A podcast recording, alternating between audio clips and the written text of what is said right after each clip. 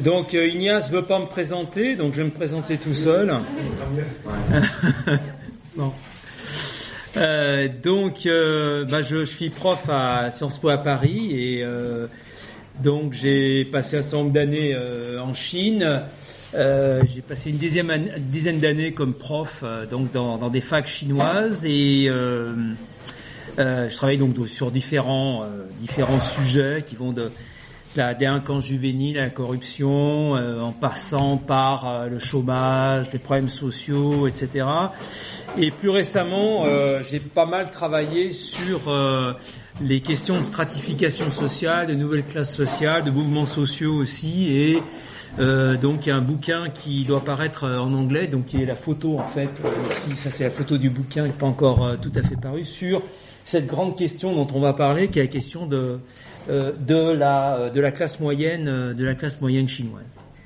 Alors, ce que je veux essayer de faire ici, c'est évidemment, comme je, je, présentais dans le petit dans le petit texte, c'est d'essayer d'aller au-delà un peu de la façon un peu caricaturale dont on parle de de la Chine aujourd'hui, bien que la Chine elle-même, d'une certaine façon, se caricature un petit peu d'une certaine façon, parce que quand on regarde effectivement cette photo ou quand on euh, regarde un peu ce qu'on dit aujourd'hui sur la classe moyenne chinoise en Chine même, on a un peu l'impression de, de retomber dans les années, enfin de, de revenir dans les années 50, 60, 70 euh, en France parce que le discours sur la classe moyenne chinoise, c'est à peu près le discours que euh, l'on euh, avait dans les années 50, 60, 70. On le verra, une espèce de classe un peu miraculeuse qui va nous faire tous entrer dans la modernité, dans la prospérité, où finalement la société va être constituée d'une vaste vaste groupe énorme de gens qui vont être moyens, avec des, des revenus moyens, une bonne éducation, une voiture, etc., etc., et qu'on aura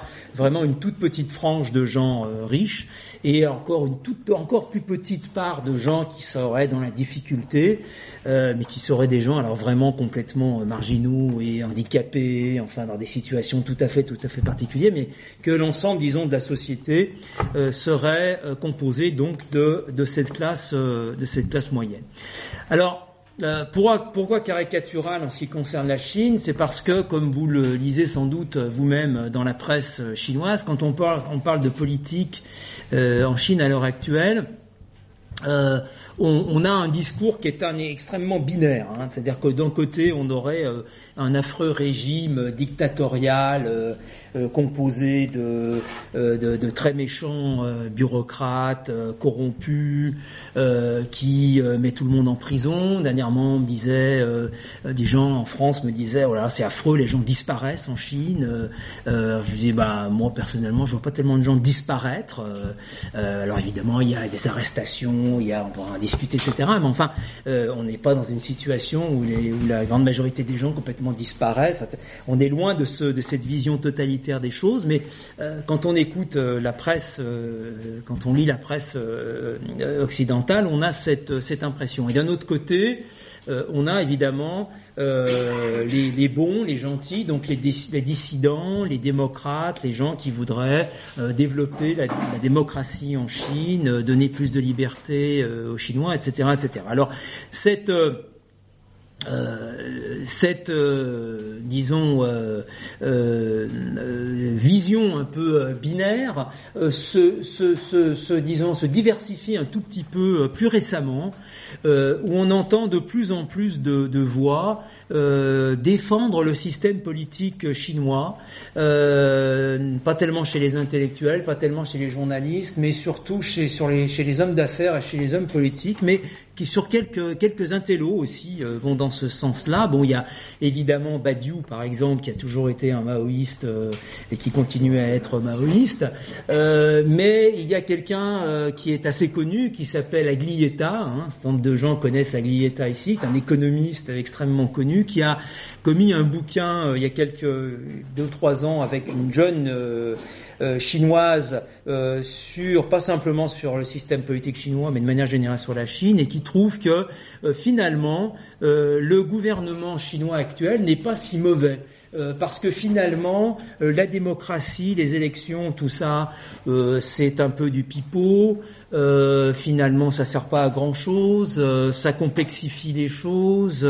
Euh, finalement, personne n'est content, et que finalement, un, un, gouvernement comme le gouvernement chinois, qui est un espèce de, de gouvernement, disons, un peu autoritaire, paternaliste, finalement, est peut-être pas si mauvais que ça, parce que on a à la tête de cet État des technocrates, on a des gens qui savent, on a des gens qui réfléchissent, on a des gens qui savent gérer, etc donc il y a peut-être un, un troisième euh, volet qui est en train de se développer autour de ça, et même on voit des gens comme Aglietta qui expliquent finalement notre crise à nous de la démocratie, euh, on pourrait peut-être la résoudre en essayant de voir ce qui se passe euh, en Chine. Il y a peut-être des, nouveautés, des choses intéressantes, notamment le fait que la Chine est capable de créer, de, produire finalement de bons bureaucrates, des bureaucrates qui sentent bien en fait ce dont le peuple a besoin, beaucoup mieux que finalement des hommes politiques qui serait élu, choisi euh, par un système euh, démocratique. Alors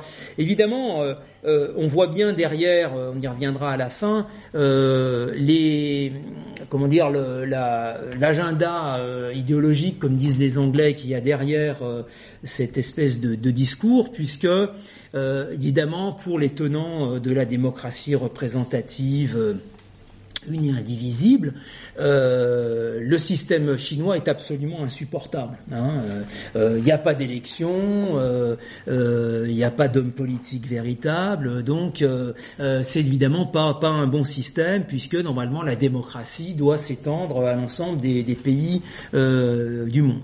mais aussi derrière l'agenda de Jean Comaglietta, il y a sans doute évidemment cette question dont on entend beaucoup parler, dire que finalement euh, la démocratie c'est beaucoup trop compliqué. Et ce qu'il faudrait, c'est faire confiance à des gens qui savent, à des technocrates, à des gens qui à Bruxelles euh, pourraient décider pour nous euh, de ce qu'il faut euh, dans le domaine économique, dans le domaine politique, etc., etc. Donc on voit bien que c'est pas des, des, discussions qui sont évidemment des discussions comme ça entre un télo qui réfléchissent, mais on a évidemment des intérêts, on a des représentations, on a des imaginaires, des idéologies euh, autour de ça. Alors pour revenir à, à, la Chine, ce que je voudrais essayer aujourd'hui de, de montrer, c'est que en fait, la situation politique en Chine est beaucoup plus euh, compliquée qu'il n'y paraît, d'une part, euh, et euh, d'autre part, euh, pas si différent finalement que les débats que je viens de, décrire euh, à l'instant. Finalement, on a l'impression qu'en Chine, c'est vraiment un système particulier euh, qui n'a pas grand-chose à voir avec ce que l'on peut connaître. Ben, on, essaiera de, voir que euh, les discours, les discussions, mais aussi les conflits, etc., les oppositions, les questions se, se posent de manière pas si différente que ça. et mon point de, départ, ça sera une espèce de paradoxe d'une certaine façon euh, qui montre que euh, la situation politique en Chine est beaucoup plus compliquée que ce que l'on veut, que l'on montre habituellement, c'est-à-dire d'un côté des très méchants, un très méchant pouvoir, de l'autre côté des, gens qui ne pensent qu'à devenir libres, à voter, euh, etc., etc. La situation et les représentations sont, sont beaucoup plus complexes. Par exemple, euh, on peut dire qu'une grande majorité de la population, évidemment, je n'ai pas interviewé l'ensemble de la population chinoise, hein, comme vous pouvez l'imaginer, mais enfin, euh, on voit beaucoup de choses sur Internet, on voit beaucoup de choses dans la presse, euh, on discute avec beaucoup de gens quand même en Chine aussi, hein, dans le domaine privé, etc. Donc on peut avoir des impressions quand même un petit peu globales.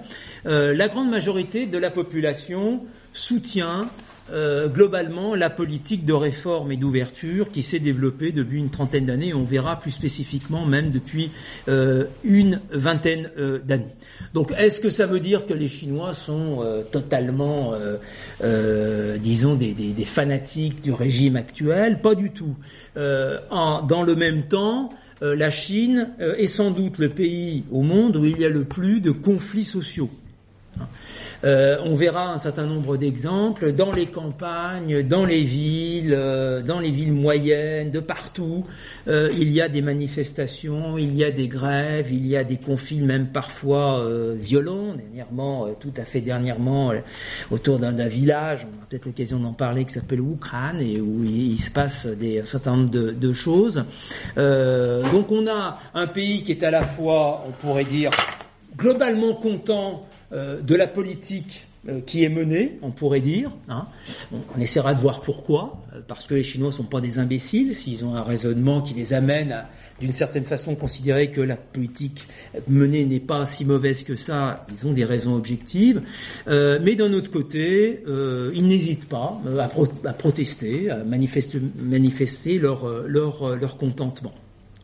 Euh, deuxième paradoxe, qui, est proche de celui-ci, mais qui c'est une façon différente de voir la, même chose, c'est quand on discute avec euh, des paysans, des, ouvriers, des gens des classes moyennes, des intellos, etc., on voit que la plupart considèrent que le régime euh, politique, avec ce, parti unique, est un moindre mal finalement. Pour dire les choses relativement simplement, par rapport euh, à la fois, on va le voir, euh, au, bordel un peu des sociétés démocratiques, euh, au peu démocratique, à l'aspect peu démocratique de beaucoup de démocraties en même temps.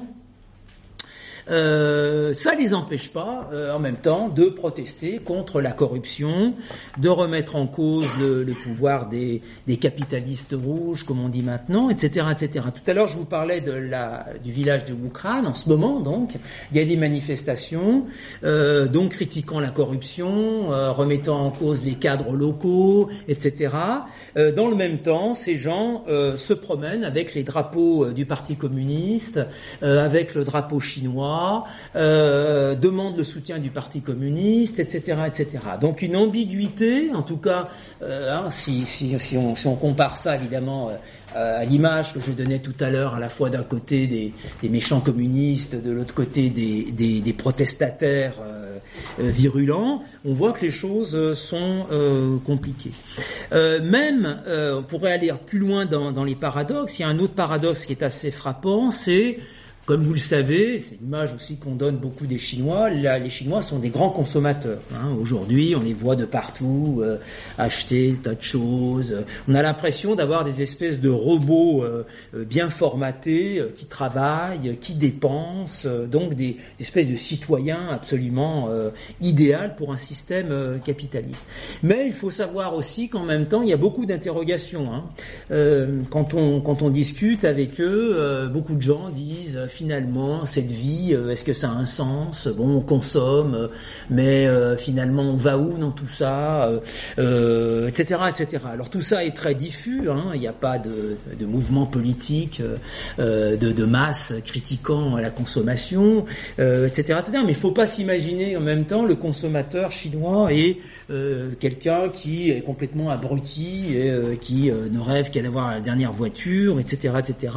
Il y a des interrogations des interrogations aussi par rapport au, autour de l'éducation des enfants. Il y a beaucoup de gens qui, réfléchissent à l'éducation qui est encore très stricte, avec des, concours à l'école euh, qui sont très difficiles, il faut travailler très durement, tout apprendre par cœur, etc. Donc, une espèce d'éducation à l'ancienne, on pourrait dire.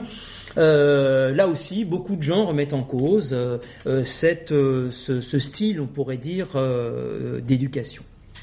Alors, euh, ce que je ce que je voudrais faire là, donc, c'est d'essayer d'expliquer un petit peu ces paradoxes, euh, ce qui permettra évidemment de, de mieux comprendre euh, la société euh, chinoise, euh, mais aussi peut-être de replacer l'expérience chinoise dans une réflexion plus générale sur un petit peu la situation du pouvoir, enfin de, de la question de, de la démocratie, comme je l'ai dit tout à l'heure, de manière plus globale, et surtout euh, montrer donc que ces problèmes-là ne sont pas si différents de ce que l'on peut trouver euh, ici. Euh, premier point que je voudrais mettre euh, en avant, c'est vous donner un certain nombre d'indications sur la nouvelle société chinoise aujourd'hui, parce qu'il me semble qu'il y a tout un ensemble d'éléments à, apporter pour essayer de comprendre précisément les paradoxes que je viens de montrer sur la situation politique. La, la, société chinoise euh, d'aujourd'hui est une société qui est extrêmement neuve. Hein. Je pense que c'est très important de, euh, de, de, présenter, euh, de présenter ça. Euh, si on veut faire des comparaisons, la société française actuelle est le lent aboutissement de 150 ou 200 ans hein, d'évolution euh, avec bien évidemment euh, des éléments de rupture, les guerres, etc., etc. Mais il y a un aspect, disons, euh, évolutif qui se transforme peu à peu, euh, que l'on ne retrouve absolument pas dans la société euh, chinoise. il faut s'imaginer que la société chinoise du début des années 90, c'est encore une société socialiste. Hein. Euh, c'est l'État qui donne, qui donne un travail aux gens. Vous n'avez pas le droit de quitter votre travail. très peu de gens vont à l'université. Le niveau d'éducation est très faible.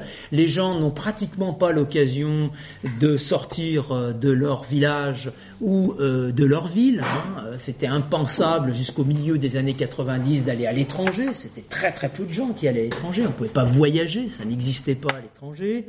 Euh, les gens n'avaient pas de voiture, les gens n'étaient pas propriétaires de leur appartement, euh, les gens n'avaient rien, n'étaient pas propriétaires du tout, pourrait-on dire, si ce n'est de quelques vagues meubles bon, qu'ils avaient, qu'ils avaient acheté, même encore au début des années 90, l'achat d'un, d'un frigo était encore assez exceptionnel et assez compliqué. Donc, si on veut faire des comparaisons, imaginez, euh, voilà, euh, un, Chinois des années 60, hein, donc de la grande époque maoïste, hein, dans une société socialiste. Tout d'un coup, à partir de, la fin des années 90, tout ça explose totalement. Hein, c'est-à-dire que l'emploi socialiste euh, disparaît, euh, on ne donne plus de, travail aux gens. Il faut qu'ils se démerdent pour trouver du travail. Il faut qu'ils aillent sur sur un marché du travail. Hein. il faut qu'ils trouvent un appartement par eux-mêmes. Hein. Les entreprises ne logent plus leurs employés. Euh, ils ont un travail qui est un travail marchand maintenant, c'est-à-dire que c'est plus euh, une entreprise euh, qui verse des salaires, mais c'est vous, à vous de trouver un travail et puis de vous faire exploiter, puis éventuellement de vous faire mettre à la porte, et puis etc. etc. Donc ils deviennent, ils, ils, ils rentrent dans une dans une logique capitaliste très habituelle. Euh, autre transformation absolument radicale, c'est une massification de l'éducation, c'est-à-dire qu'on est passé de 1% d'une génération qui va à l'université à 30-35%. Euh, actuellement de gens qui vont à l'université, donc le nombre d'étudiants a explosé, le nombre d'étudiants à l'étranger a absolument explosé. Je crois qu'il y a 100 000 euh, étudiants chinois aux États-Unis, par exemple, bon, euh, en Australie, etc., etc. la transformation aussi, évidemment, des paysans en ouvriers. Il y avait une classe ouvrière chinoise socialiste auparavant, avec les conditions de travail et de vie que j'ai précisé tout à l'heure. Aujourd'hui, les ouvriers chinois sont des gens qui n'ont rien à voir avec l'ancienne classe ouvrière. Euh, ce sont des paysans hein, qui quittent euh, leur village pour aller travailler en ville et on compte statistiquement environ 250-270 millions euh, de paysans qui, à l'heure actuelle, euh, travaillent euh, dans les villes ou dans les zones industrielles de la côte. Une autre transformation aussi assez radicale, assez pittoresque, mais assez radicale, c'est la transformation des hommes politiques chinois en hommes d'affaires. Hein, les cadres du Parti communiste, les cadres du gouvernement, maintenant, sont des et doivent être des hommes d'affaires leur carrière dépend du taux de, croissance de la région, du nombre d'emplois qu'ils ont été capables de créer, euh, et, même, maintenant du nombre d'usines polluantes qu'ils ont réussi à fermer sans faire baisser le taux de croissance et euh, le taux, euh, le taux d'emploi. Donc ils se sont ils se sont transformés en quelque chose de tout à fait nouveau, des espèces de bureaucrates, entrepreneurs, capitalistes, corrompus, bien évidemment aussi, puisque à partir du moment où ils mettent les mains dans le business, évidemment ils ressortent, ils ne ressortent pas avec ces avec ses mains liées. Euh, un, élément euh, fondamental aussi de cette société, donc vous voyez qui a complètement euh, évidemment explosé, c'est évidemment la consommation qui a complètement transformé les modes de vie. Avant, les gens vivaient très très chichement dans des tout petits appartements, sans sans décoration, ne pouvaient pas voyager, n'avaient pas de voiture, etc. Tout d'un coup, quasiment tout d'un coup, en quelques en quelques années, hein, fin des années 90 jusqu'à aujourd'hui, les gens se sont mis à beaucoup consommer, d'abord à acheter évidemment des frigos, des trucs, des machins comme ça, euh, des sofas et tout, mais ils sont mis à acheter un appartement, parfois même un deuxième appartement, euh, ils se sont mis à acheter une voiture, parfois une deuxième voiture, ils se sont mis à voyager en Chine, mais aussi euh, à l'étranger. Euh, et donc voilà, c'est imaginer des gens, des Chinois des années 60 qu'on a brutalement envoyés à New York, voilà, sans transition ou presque sans transition. C'est peu près la situation que connaissent aujourd'hui la, la société connaît aujourd'hui la société chinoise. Alors, ce qu'il faut dire aussi quand on parle de consommation, c'est que euh, on insiste beaucoup à propos de la Chine sur les inégalités, croissance des inégalités, etc., etc. C'est vrai. Euh, mais euh, en même temps, euh, il faut noter une croissance générale des revenus, c'est-à-dire que même les gens au plus bas de la société, c'est-à-dire les paysans qui vont travailler en ville, ont vu leurs revenus croître d'une manière très importante. Quand on va dans les campagnes chinoises, ça n'a absolument plus rien à voir avec ce qu'on connaissait des campagnes chinoises il y a, il y a même encore 10 ou, ou 15 ans. On n'en est pas encore à acheter des voitures, mais on a une maison neuve euh, en général euh, dans les dans les campagnes. On a les produits euh, habituels, y compris le Coca-Cola, etc., etc. on a l'appareillage aussi aménagé, disons classique, etc., etc. donc, on a une croissance évidemment des inégalités, c'est-à-dire que tout le monde n'a pas pu tirer parti de cette croissance de la même façon. En même temps, on a euh, cette croissance généralisée, on pourrait dire, euh, de la de la population. le deuxième élément sur lequel je voudrais assister à propos de cette nouvelle société, c'est que c'est une société dans laquelle les identités sont devenues extrêmement complexes aujourd'hui. Hein. Avant, c'était simple. Quand on était paysan, on était paysan, et donc on restait toute sa vie au village. Euh, avec euh, ses copains, euh, on se mariait avec la fille du village ou avec le gars du village. bon, tout était relativement simple. Quand on était ouvrier d'usine, c'était aussi extrêmement simple. On se mariait aussi avec avec la voisine, ou on se mariait avec le fille, la fille d'usine d'à côté. de toute façon, on bougeait pas, on n'avait pas de vacances, et donc nos copains, c'était nos, nos, gens qui étaient autour de nous, etc., etc. Euh, quand on était cadre du Parti communiste, les choses étaient relativement simples. Il fallait suivre les indications du Parti communiste. C'était parfois pas très facile parce que ça tournait un peu dans les sens, dans tous les sens. Mais enfin, on essayait de lire le quotidien du peuple, on essayait de voir quelle était la première ligne, etc. On avait des identités qui étaient relativement euh, claires et précises. Aujourd'hui, on peut dire, en une vingtaine d'années, tout ça a complètement explosé. On pourrait dire que les gens, les Chinois, d'une certaine façon, ont changé de peau sans savoir exactement quelle est cette euh, nouvelle, nouvelle peau.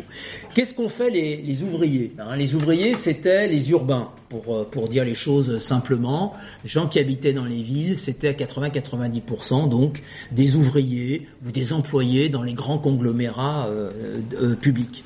Euh, Aujourd'hui, ces ouvriers ont disparu. C'est-à-dire que la fin de l'emploi public euh, à l'époque socialiste a fait disparaître cette classe ouvrière socialiste. Alors disparaître, ça ne veut pas dire qu'ils sont morts, bien évidemment, mais ils sont devenus autre chose. Ils sont devenus quoi? Ils sont devenus cette classe moyenne dont on, dont on parlait tout à l'heure et dont on reparlera. C'est-à-dire c'est eux qui ont pu profiter des occasions d'aller à l'université, de trouver des nouveaux boulots qui sont apparus, d'ingénieurs, de faire du marketing, euh, vendeurs, machin. Enfin, vous imaginez tous les nouveaux boulots créés par euh, le capitalisme, euh, capitalisme en Chine. Ou alors, ce sont leurs enfants qui ont pu profiter, évidemment, de toutes, toutes ces occasions tous les étudiants que moi j'avais à l'université ou presque avaient leurs parents qui étaient ouvriers d'usine ou petits cadres vraiment petit petit cadre du parti. Euh, et ils ont pu profiter par un système tout à fait inégalitaire. D'ailleurs, quand vous habitez dans une ville, vous avez, c'est beaucoup plus facile pour vous d'aller à l'université quand vous habitez dans les euh, dans les dans les campagnes. Euh, devenir donc euh, classe moyenne. Donc devenir classe moyenne, c'est un petit peu la trajectoire que j'ai décrite tout à l'heure, c'est-à-dire vous êtes un pauvre ouvrier d'usine euh, dans les années 60 et vous vous retrouvez euh, comme ça conduisant une voiture, euh, allant à Paris acheter des sacs Vuitton, acheter un appartement, etc., etc. Enfin, tout, tout ce que peut faire une, une classe moyenne. Faire du yoga, maintenant c'est très à la mode, de la danse du ventre, aller dans des clubs de gym, enfin, etc. Un mode de vie qui est assez proche hein, de, de, ce qui peut euh, euh exister euh, ici, ou, en tout cas qui existait dans les années 60, 70, euh, parce qu'entre temps les choses ont évidemment évolué. Donc là aussi, bien évidemment, changement d'identité. C'est-à-dire que faut s'imaginer, je vous donne un seul exemple, s'imaginer votre papa et votre maman euh, se sont mariés parce qu'ils travaillaient dans les mêmes usines. Et de toute façon, le stock euh, de, de maman et de stock de papa était relativement limité. Vous n'aviez pas le choix. Hein c'était entre mademoiselle Zhang et mademoiselle Liu, entre monsieur Zhang et... Euh, donc, euh, les notions de tomber amoureux, euh, de séduction, de machin comme ça, tout ça n'existait absolument pas. Quand vous discutez avec des gens qui ont des années 5, qui ont 50, 60 ans, quand ils vous racontent en vie, c'est, c'est l'amour, ça n'existait pas. Non seulement l'amour, ça n'existait pas à cette époque-là, mais en plus c'était pour chasser. Hein. Si vous tombiez amoureux, euh, c'était quand même pas très très bien vu. Euh, euh, quand, je sais pas, vous, des cas, plusieurs cas dans les années 70 que je connais personnellement de, de, gens qui sont tombés amoureux, de, de garçons qui sont tombés amoureux d'une jeune fille, ils avaient 14-15 ans, ils ont été mis immédiatement en camp de rééducation parce que tomber amoureux, hein, je vous dis pas autre chose, tomber amoureux et envoyer une lettre d'amour à une, de vos copines, ça vous amenait très très très loin. Donc c'est dans ce climat général que cette génération a vécu. Euh, aujourd'hui, évidemment, euh, les enfants de ces gens-là vivent sur une autre planète. Hein. C'est plus du tout la même chose. Hein.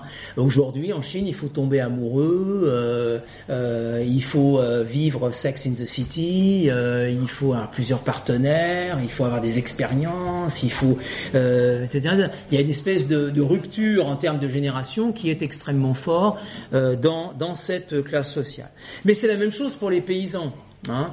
il faut s'imaginer que cette société chinoise, euh, euh, paysanne chinoise, aujourd'hui, les pays, on sait plus ce qu'est un paysan en Chine, parce que euh, personne vous dit voilà je suis paysan mais il travaille depuis dix ans dans une usine dans une ville de l'est alors il revient une fois ou deux par an euh, chez lui mais son expérience euh, je dirais quotidienne n'a plus rien à voir avec euh, l'expérience du, paysan son mode de vie sa façon de s'habiller sont est tout à fait tout à fait différente hein. une, étudiante qui a qui a qui a fait tout un travail dans, dans une dans une ville sur la façon dont les gens s'habillent les migrants s'habillent en fonction des c'est absolument spectaculaire, quoi. C'est-à-dire d'un côté, vous avez le, paysan qui va être en bleu de travail, etc. Euh, vous allez avoir euh, celui qui a 30-40 ans qui va être habillé euh, alors, un peu mieux, etc. Mais quand même encore un peu plouc, pas trop branché comme les mains.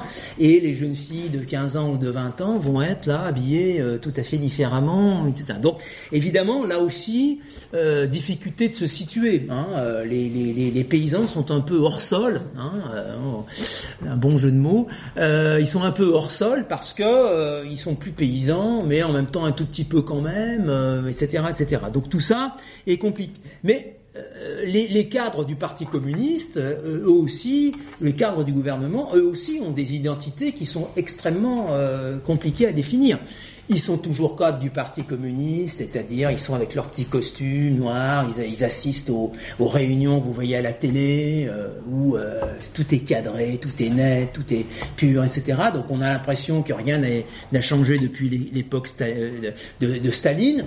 En même temps, ces gens-là, on les retrouve dans les réunions à Davos, dans les gros, dans les hôtels 6 euh, étoiles, ils sont propriétaires de trois ou quatre maisons à Brisbane ou, euh, au Canada.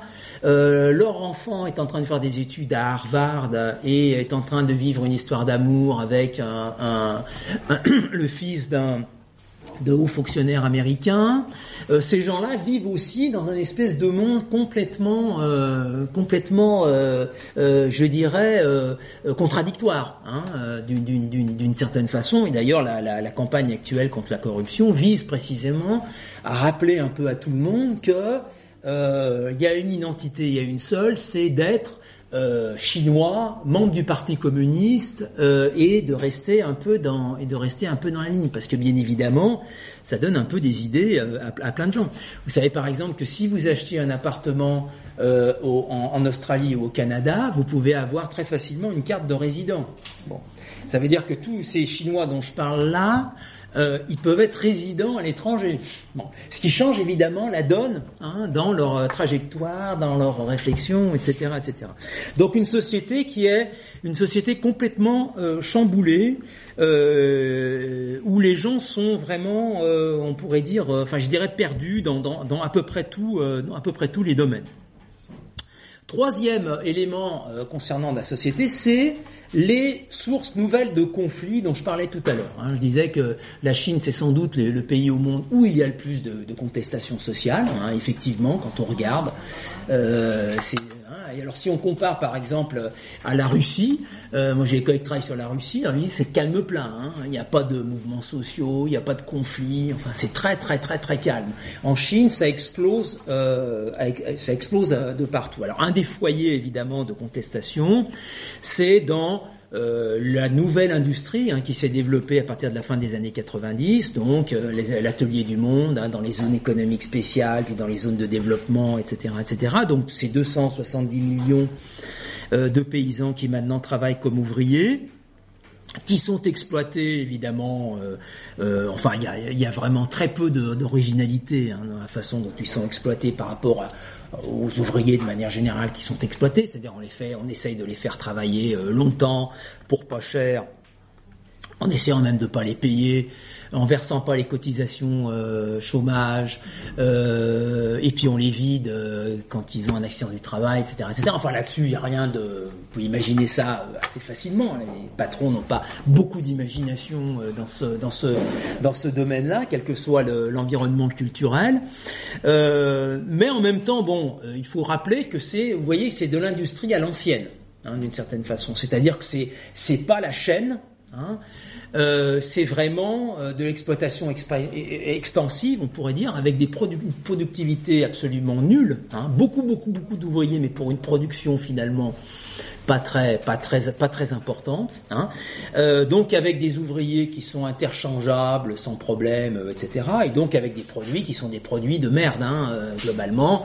Hein. Donc c'est des vêtements, c'est des chaussures, c'est etc. etc au mieux des iPods, euh, des choses comme ça, mais évidemment c'est pas la, la, la, conception du iPod euh, ou des choses comme ça, c'est la hein, c'est la construction de l'iPod qui est très simple aussi, hein, c'est pas c'est pas c'est pas très compliqué, etc. etc.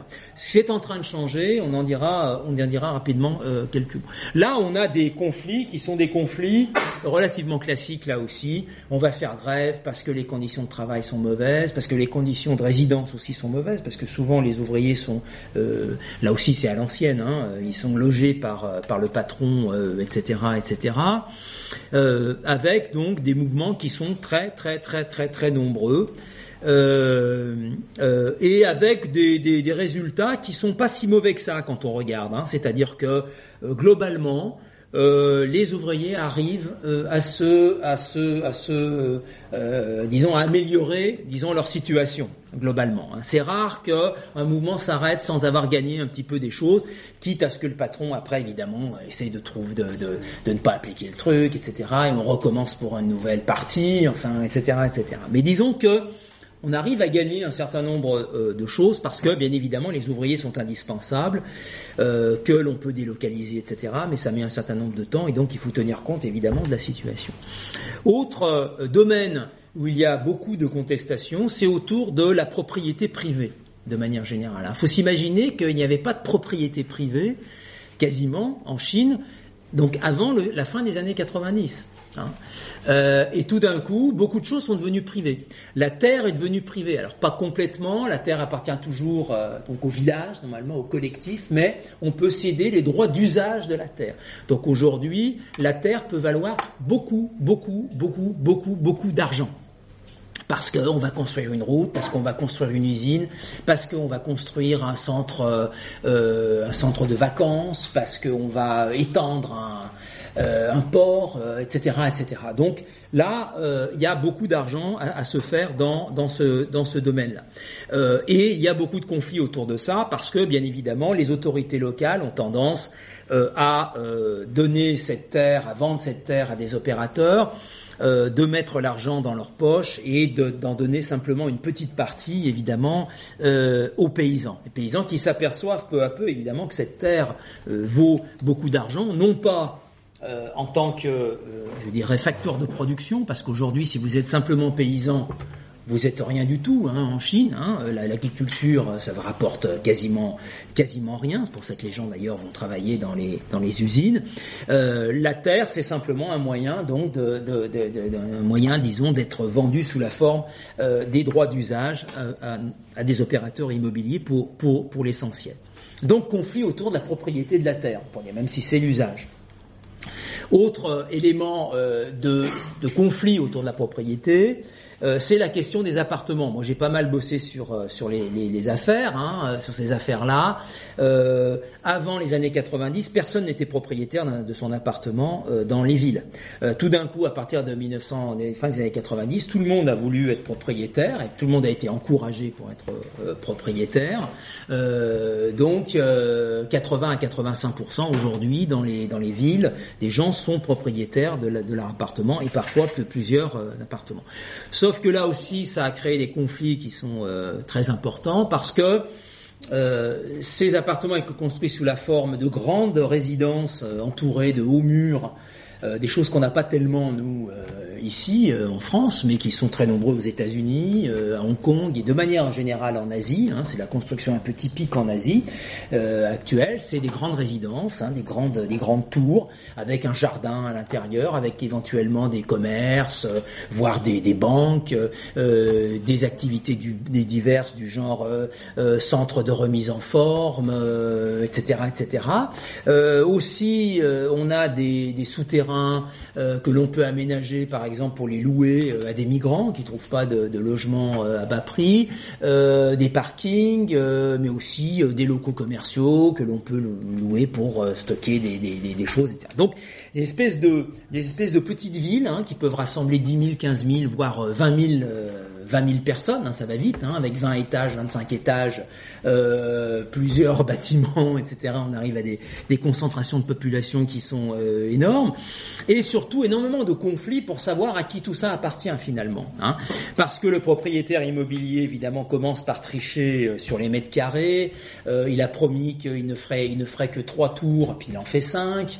Euh, là, l'organisme de gestion de, de la du, du, de la résidence euh, sous loup euh, en catimini euh, des euh, des, des, des, des, sous-sols à, des, à des commerçants et l'argent tombe dans la dans la poche des, de, de, la compagnie et non pas dans la poche des propriétaires etc donc il y a eu pendant une dizaine d'années pas mal de protestations de luttes assez violentes parfois autour de ça contre les propriétaires les propriétaires enfin les les promoteurs immobiliers qui sont en général des gens qui sont très très liés évidemment au gouvernement local, puisque la terre appartient à l'État, donc c'est l'État local qui vend les droits d'usage, et donc il a une forte tendance à vendre ces droits d'usage à des entreprises immobilières qui sont elles-mêmes appartenant elles-mêmes euh, au, euh, à l'administration. Puisqu'en Chine, vous savez que les administrations peuvent créer des entreprises, la police, euh, etc., bon, sans difficulté, peuvent faire des affaires Et donc là, c'était évidemment extrêmement tentant pour les autorités locales que de créer euh, des compagnies immobilières, puis euh, des entreprises de gestion euh, de, ces, de, de, ces résidences hein, pour maximiser évidemment les profits. on a eu beaucoup de conflits aussi autour de la modernisation des, des, des, des villes globalement, c'est-à-dire qu'on a eu ceux qui ont été en Chine, hein, euh, une transformation absolument radicale des villes, c'est-à-dire qu'on a détruit parfois 70, 80, 85% du bâti de l'époque pour construire euh, des, bureaux, des, maisons, etc., etc. Donc ça a été radical et il y a eu beaucoup, beaucoup, beaucoup de contestations autour de la façon dont les expropriations étaient mises en place. On avait tendance évidemment euh, à donner des compensations très faibles euh, aux propriétaires d'appartements pour faire là aussi un maximum d'argent. Mais ça, cet, euh, cet élément-là a tendance à diminuer parce que, bon, comme il n'y a plus de tout, il n'y a plus grand-chose à détruire maintenant, globalement, on peut plus exproprier grand monde dans euh, dans les villes. Le dernier, les derniers mouvements qu'on a qu'on a beaucoup vu dernièrement, c'est euh, de nouveaux mouvements autour des identités, un mouvement euh, gay notamment euh, qui s'est beaucoup développé, mais surtout autour des questions de pollution, de sécurité alimentaire. Hein. Il y a eu pas mal de conflits autour de ça, avec des scandales du lait pour bébé qui était empoisonné, avec des, des, usines qui ont pollué des, des nappes phréatiques, etc., etc. Il y a eu beaucoup là aussi de contestations autour de ces questions-là. Alors quelles sont les caractéristiques générales, pourrait-on dire, de ces mouvements? Ce qui est là aussi extrêmement frappant, c'est la contradiction, on pourrait dire, entre la violence et la multiplicité de ces, de ces mouvements et l'absence, on pourrait dire, de contenu politique. C'est-à-dire que tous ces mouvements ne se font pas contre le régime d'une certaine façon, mais contre on pourrait dire, l'incapacité du régime à appliquer ses propres règles et ses propres lois d'une certaine façon. C'est-à-dire que euh, on ne dit pas à bas le Parti communiste, mais on dit à bas les mauvais bureaucrates qui n'appliquent pas les bonnes directives du Parti communiste, pourrait-on dire, pour dire les choses relativement, euh, relativement simplement. Euh, un mouvement, un mouvement un peu de ce type-là. Donc, c'est au nom du progrès, c'est au nom de la stabilité sociale et non pas de la contestation sociale, je dirais. C'est-à-dire qu'ils se présentent tous ces gens comme des gens qui veulent plutôt, au contraire, contribuer à la stabilité. Ils se présentent comme des bons citoyens qui veulent contribuer à la stabilité de la société, au contraire, de lutter contre, euh, je dirais, un certain nombre de phénomènes hein, qui perturbent euh, le libre développement de la société et de l'économie. Hein. Euh, on va lutter contre euh, les propriétaires, les, les, les, promoteurs immobiliers parce qu'ils empêchent les bons consommateurs, on pourrait dire, hein, de consommer comme il faut. Hein. on va protester contre la pollution parce que voilà, on nous empêche de vivre sainement, on pourrait dire, etc., etc. Hein. Mais à aucun moment il n'y a euh, rupture, on pourrait dire, avec les remises en cause euh, du régime euh, global. On, on, appelle plutôt d'une certaine façon le régime à l'aide pour lutter contre un problème qui est très spécifique. Hein. Et ça, c'est aussi une autre caractéristique de ces mouvements, c'est que ce sont toujours des mouvements très localisés. Il s'agit d'une usine, il s'agit d'une résidence, il s'agit d'un village, etc., etc. Et surtout, on n'étend pas tout ça parce que étendre le mouvement, ça voudrait dire faire de la politique d'une certaine façon. Or, tous, ces gens se présentent comme des gens qui veulent résoudre un problème spécifique, local. Hein, euh, euh, et qui est dû pour l'essentiel euh, à la mauvaise qualité des bureaucrates locaux, étant donné qu'ils partent du principe que les grands bureaucrates sont plutôt des gens des gens honnêtes. Alors, comment expliquer cette espèce de paradoxe politique hein? Je, je, repars sur l'histoire de paradoxe, c'est-à-dire que l'on a à la fois des gens qui sont contestataires et en même temps qui ne sont pas politiques d'une certaine façon. Alors, évidemment, dans, là aussi dans la presse occidentale, mais aussi parfois dans la presse chinoise, on a toutes les explications que l'on veut. Hein. On explique que les Chinois ils sont comme ça parce que en fait ils sont très très avides. La chose qui les qui les qui les intéresse c'est de jouir, de consommer, euh, de s'amuser, etc. Et que du moment qu'ils sont, euh, hein, on retrouve euh, on retrouve des éléments que qu'on trouve d'ailleurs dans les bouquins sur les années dans les années 20 et 30 qu'on écrivait sur les Chinois. Les Chinois ils sont égoïstes, ils pensent qu'à eux, ils ont aucune vision euh, collective, etc., euh, etc. Euh, deuxième, euh, deuxième explication qu'on voit, c'est la culture, hein, de manière générale. C'est-à-dire il y a une espèce de culture de la soumission hein, euh, qui est liée au confucianisme. Hein. On entend beaucoup ces éléments-là. dès tout petit, on leur explique qu'il faut obéir, qu'il faut être sage, etc., etc. D'autres explications disent oui, c'est normal. disent bah, c'est normal puisqu'il y a de la répression, il y a la propagande.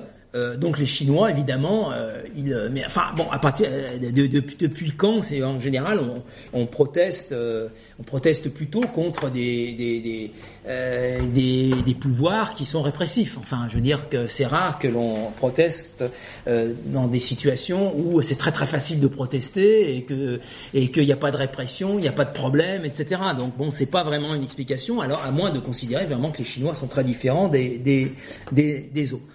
Euh, alors, euh, bon, là aussi, tous ces, euh, moi, tous ces arguments me, me, me, pas parce que c'est des éléments qui à chaque fois ciblent la population chinoise. C'est-à-dire les Chinois, ils sont pas comme les autres. Hein, euh, hein. Euh, les, euh, je me souviens bon de, la, de la, grande formule du livre qui s'appelle Révocu dans la Chine pop, qui a joué un grand rôle sur un nombre de gens qui ont décidé de faire du chinois à certaines certaines époques. Révocu dans la Chine pop, c'est un livre du début des années 70 et qui est le premier livre en fait qui dénonce la révolution culturelle, disons dans, la dans la l'extrême gauche française, hein, pour dire les choses autour de René Viennet, un compagnon de route de de, Guy Debord, euh, etc. Et qui et qui disait là aussi, on caricaturait les Chinois en s'imaginant qu'ils étaient tous là avec leurs livres rouges, euh, euh, obéissant à Mao, etc. Et donc Viennet disant non, les Chinois ne sont pas des cons. Bah les Chinois ils sont pas des cons, c'est-à-dire que ce que je vais essayer de faire, de, de montrer là, c'est que bah ma foi ils réagissent, ils ont ils ont des raisons de réagir de réagir comme ils comme ils comme ils réagissent.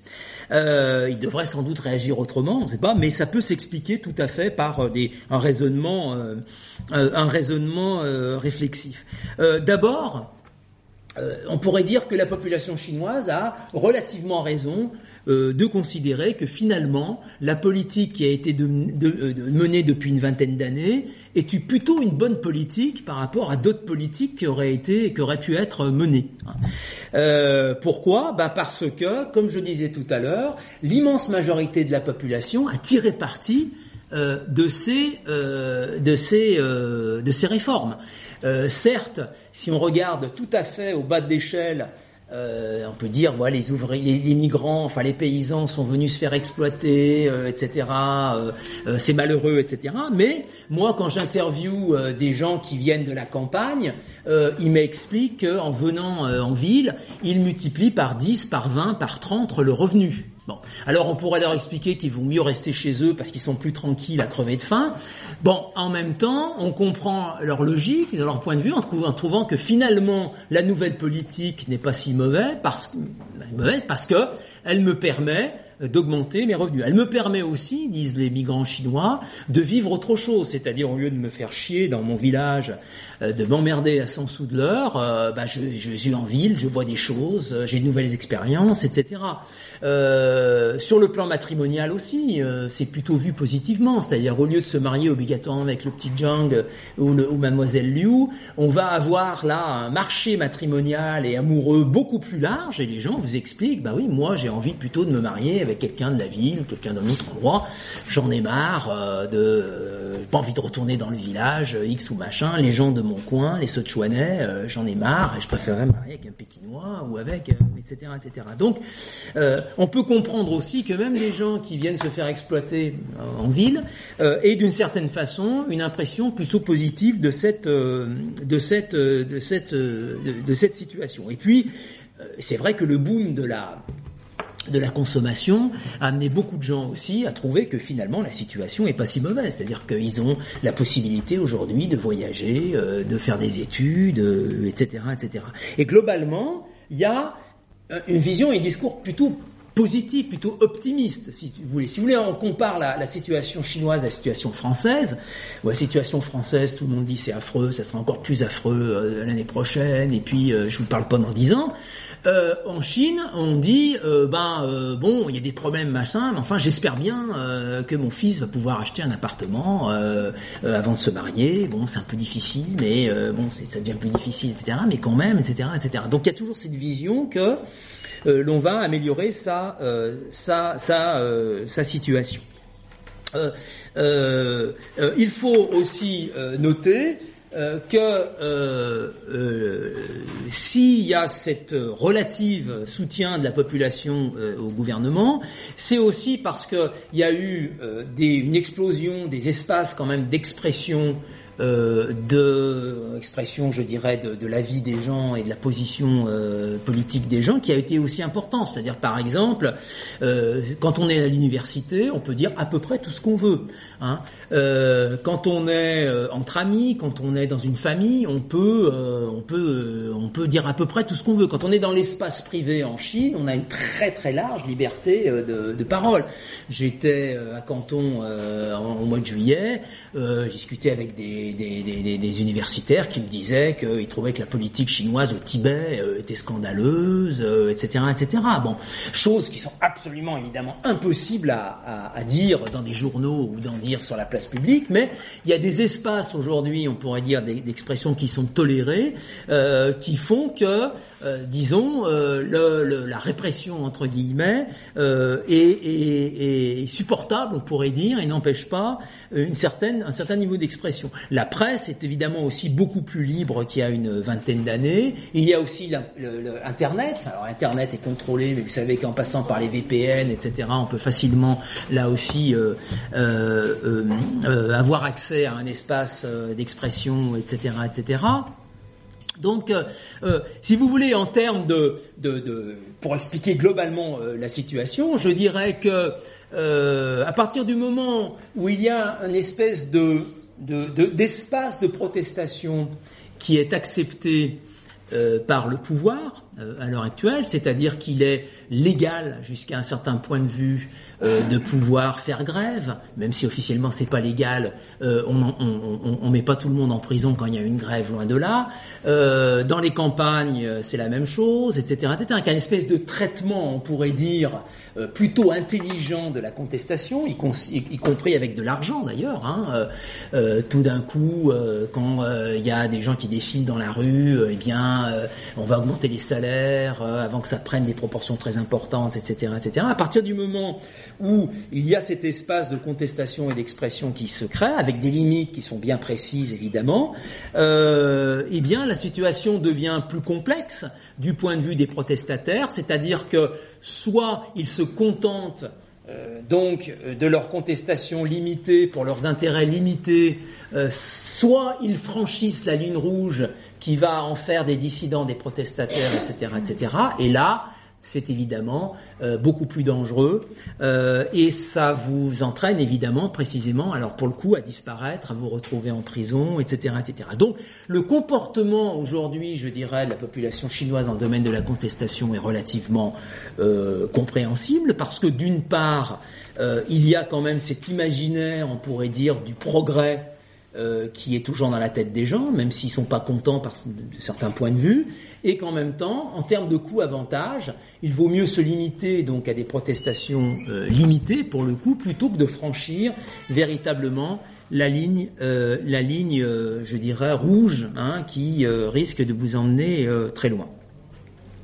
Alors ceci dit, je voudrais terminer par par quelques mots parce que j'ai été un peu j'ai été un peu long. Euh, pour euh, parler maintenant, on a vu un petit peu le terrain politique au niveau de la contestation, etc. Peut-être de voir euh, la politique du point de vue des discours, des réflexions, des analyses. Qu'est-ce qui se passe sur le plan, on pourrait dire, de la philosophie politique ou des idées politiques, on pourrait dire, en Chine. Alors, ce qui est assez intéressant et assez paradoxal aussi en Chine, c'est que contrairement à tout ce qu'on lit dans la presse chinoise, euh, dans la presse pardon occidentale, euh, on n'arrête pas de parler de la démocratie représentative euh, en Chine. C'est-à-dire, on a l'impression hein, qu'il est interdit de parler de tout ça, etc., etc. En fait, on fait que parler pratiquement de cette démocratie représentative en faisant une distinction très nette entre deux éléments, c'est-à-dire que tout le monde est à peu près d'accord, y compris les bureaucrates, etc., sur le fait que la société doit se démocratiser euh, à, moyen terme. mais dans le sens d'une démocratisation liée aux libertés publiques, à la liberté de la presse, à la liberté de l'expression, à la liberté d'Internet, à la liberté, on pourrait dire, de dénonciation des bureaucrates, à la liberté éventuellement même d'association. Hein. Vous savez qu'il existe des ONG, des associations, etc., avec une situation un peu particulière, où elles sont en même temps surveillées, elles peuvent faire certaines choses, etc., etc sur la liberté aussi, pour, plus exactement sur l'indépendance de la justice aussi, à peu près tout le monde est, est d'accord euh, pour avancer euh, dans euh, ce domaine-là. Donc il y a une espèce de consensus euh, autour de ces questions. Hein. ce qu'il y a aussi de frappant, c'est qu'il y a un autre consensus, mais dont parle alors pour le coup très très peu la presse occidentale, c'est qu'il y a un grand consensus contre les élections. Hein. Alors dans cette librairie, on va on va pas se on va pas être triste parce qu'on va euh, consensus contre les contre les élections, euh, euh, euh mais tout de même, on pourrait dire qu'en dehors quand même du milieu libertaire, les élections c'est un peu l'aboutissement, on pourrait dire, de la démocratie, c'est un peu le, nirvana, c'est ce qu'il y a de mieux. Hein, quand même, c'est l'aboutissement, on pourrait dire, d'un processus de démocratisation. Alors, ce qui est très curieux en Chine, c'est que on n'a pas du tout euh, ce, ce phénomène-là. Quand on lit Internet, quand on lit la presse, quand on discute avec les intellectuels chinois, etc., euh, on est frappé par le fait qu'ils considèrent que les élections sont quelque chose qui n'est pas fait pour la Chine. Alors, il y a deux arguments. le premier, c'est un peu, je dirais, c'est un argument un peu autoritaire, c'est-à-dire et qui est souvent d'ailleurs développé par les gens qui sont plutôt en faveur d'un pouvoir, euh, disons, euh, autoritaire.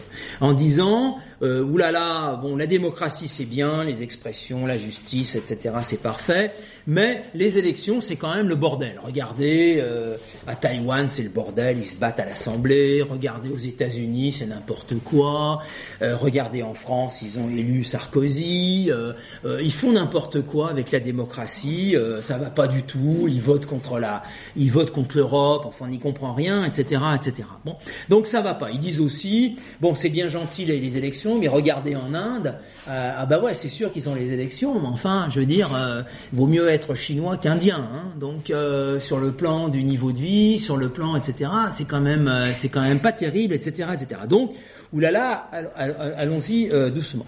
En ce qui, ce qui est beaucoup plus intéressant, c'est que même les gens, je vais essayer de montrer quelques exemples, c'est que même les gens qui sont, euh, disons, les plus démocrates, les plus libéraux, euh, ceux qui trouvent qu'il faudrait des élections euh, en, Chine, il faudrait démocratiser, eh bien, même eux, considèrent qu'il faut y aller très très très très très doucement pour une raison très simple, c'est que le peuple chinois est de mauvaise qualité. C'est-à-dire, il faut dire les choses comme elles sont, c'est que tous les démocrates dont on nous parle euh, en Chine, les dissidents, etc., euh, sont des gens qui sont euh, des démocrates pour les élections, euh, mais à condition que l'on change le peuple. Hein. C'est-à-dire que le peuple actuel chinois leur plaît pas du tout, mais pas du tout du tout. Hein.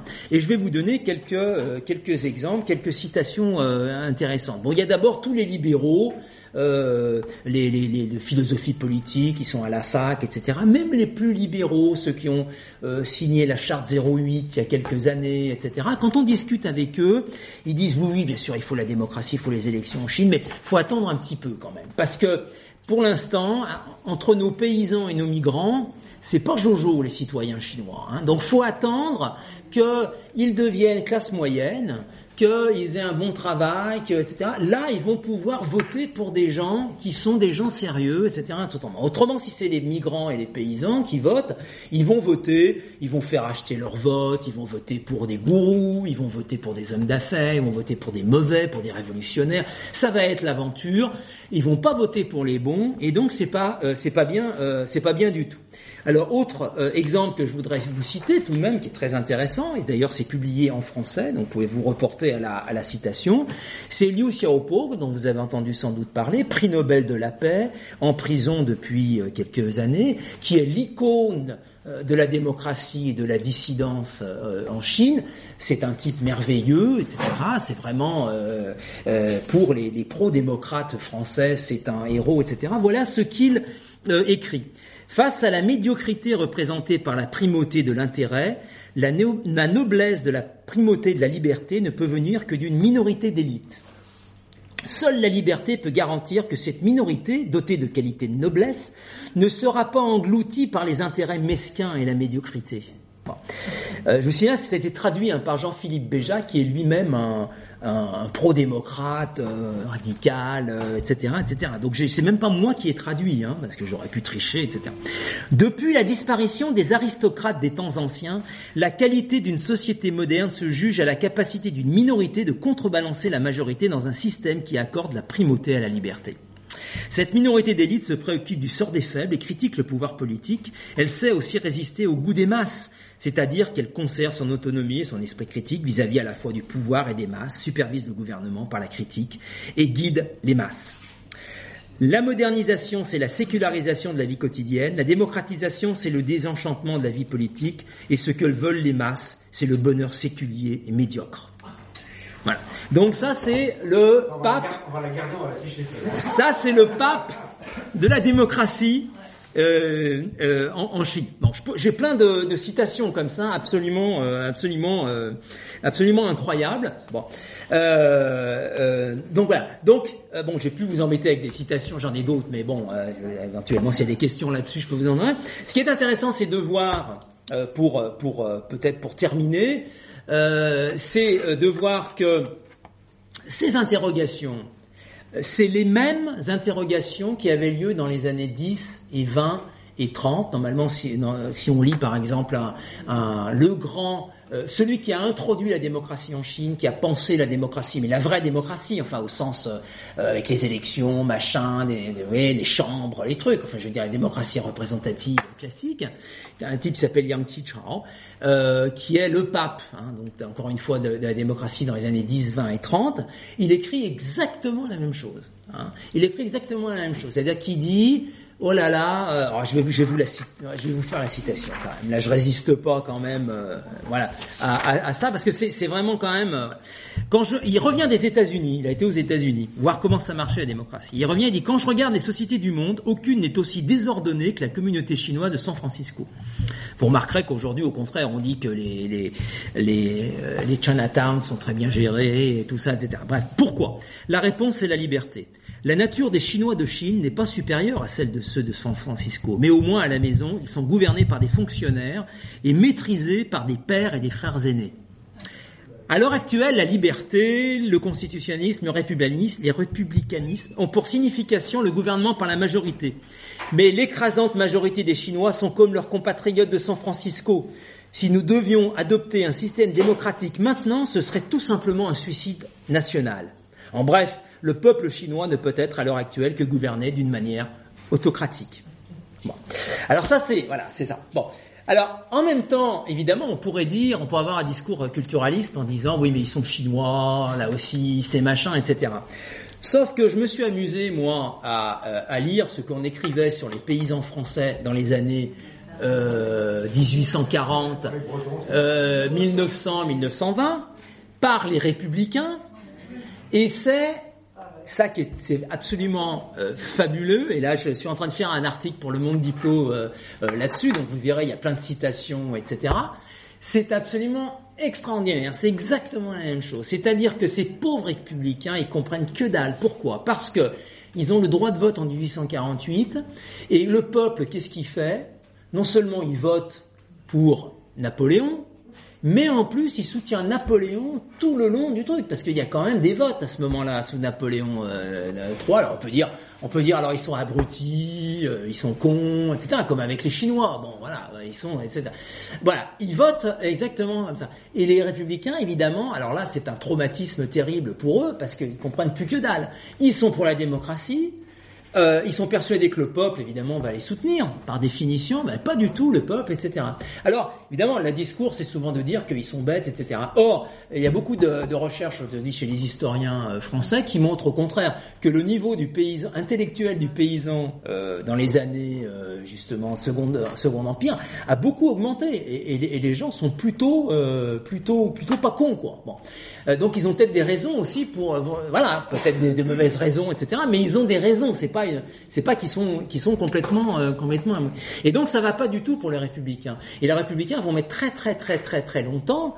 Euh, à, à, à, à, voilà, à essayer de se réconcilier d'une certaine façon avec. Euh, et euh, euh, là, il y a une, euh, il y a une formule, une très jolie formule d'une d'une historienne qui, qui, était à Lyon maintenant d'ailleurs, donc une historienne, enfin une historienne, hein, c'est pas une gauchiste, voilà, affreuse, machin, c'est voilà, je veux dire, qui a fait un travail d'historienne, enfin, vous voyez, etc., qui explique en fait le problème des, des, républicains, c'est que euh, et le problème des républicains, c'est que ils ont pas, ils ont pas des citoyens qu'il leur faut, quoi. C'est-à-dire que en fait, ils ont une idée de la citoyenneté qui est la suivante?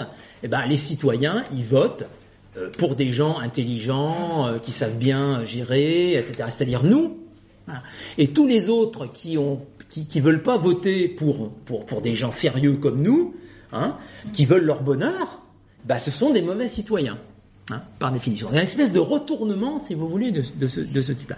Et ce qui est très intéressant de faire le détour par la Chine, comme vous le voyez, c'est finalement on retrouve des choses qui ont l'air complètement farfelues, des Chinois qui sortent des trucs comme ça, et en fait on retombe exactement sur la grande question finalement de la démocratie. Et quand on entend les technocrates européens euh, dire euh, non mais il faut pas trop demander l'avis au peuple quand même parce qu'ils sont un peu cons euh, et que c'est exactement le discours euh, de ces Chinois. Et donc, pour conclure, on pourrait dire que les Chinois, finalement, ils sont pas si cons que, que ça. Et, enfin, en tout cas, ils sont pas moins cons que euh, voilà les autres. Voilà. voilà. Bon, j'avais deux trois trucs, mais je les dirai peut-être s'il y a des questions euh, autour de ça. Voilà. Merci.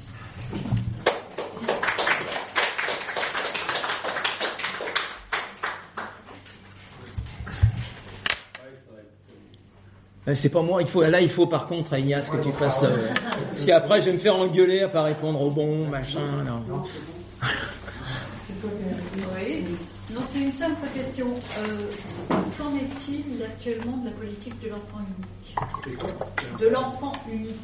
C'est-à-dire qu'avant on pouvait avoir qu'un seul enfant. Ouais. J'ai une amie qui est chinoise et qui est euh, étudiante à l'INSA. Enfin, c'est ma, ma voisine de palier, quoi.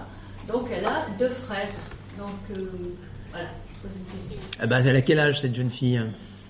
20 ans. 20 ans, ah bah, si elle a deux frères, c'est que ses parents sont en complète inégalité.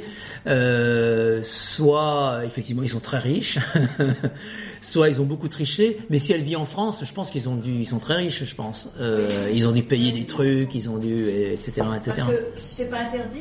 Alors maintenant, maintenant, on peut avoir un deuxième enfant. Ouais. On peut avoir un deuxième enfant officiellement. Bon, euh, sauf que maintenant, plus personne ne veut avoir de deuxième enfant. Bon, donc euh, voilà. Donc c'est complique un petit peu les choses. Voilà. Comment voilà, c'est ça. Il faut éviter le passage du deuxième. Parce que comme ça coûte très cher de faire des enfants, parce que bon, euh, il y a les, les études, etc., etc.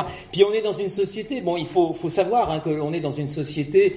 Bon, moi je fais le, le, le parallèle évidemment beaucoup avec les années 50, 60 et 70, et notamment dans le bouquin. Là, je m'inspire beaucoup sur le bouquin de Boltanski, qui s'appelle Les cadres, euh, qui est vraiment un, un super bouquin, vraiment euh, sur sur justement la classe moyenne en fait, hein, sur les cadres, et qui est vraiment, on retrouve vraiment vraiment des choses très très très parallèles. Et on a exactement la même idéologie, c'est-à-dire l'idéologie de, euh, bah, il faut être performant au travail, euh, euh, il faut euh, il faut il faut il faut qu'on ait qu'un enfant parce qu'au moins lui, euh, on, va on va tout mettre, euh, on va mettre le paquet dessus. Euh, des choses qui ont un peu disparu quand même. Hein. Euh, On se rend pas compte, mais avant l'idéal d'avoir un enfant. Hein, D'ailleurs, vous savez que par rapport aux années 50, 60, 70, le taux de natalité a augmenté en France. Et on a changé de mentalité par rapport à ça.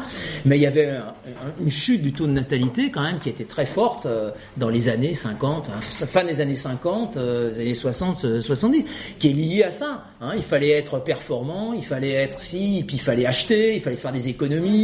Euh, il s'est absolument pas nataliste, hein, euh, dans, etc., etc. Et donc on est dans cette idéologie en Chine, c'est-à-dire que ça, coûte euh, vachement cher et on va déjà on ne sait pas s'il va avoir un travail. Bon, j'en ai pas parlé ici parce que là je vous ai présenté un peu les choses, euh, mais ça commence à changer, donc on aura peut-être l'occasion de d'en reparler. Mais par exemple une chose qui change très fortement en Chine à l'heure actuelle, c'est les questions du travail. C'est-à-dire que contrairement à euh, à l'impression que l'on a où le travail part en Chine et il y en a plein du travail, etc., etc.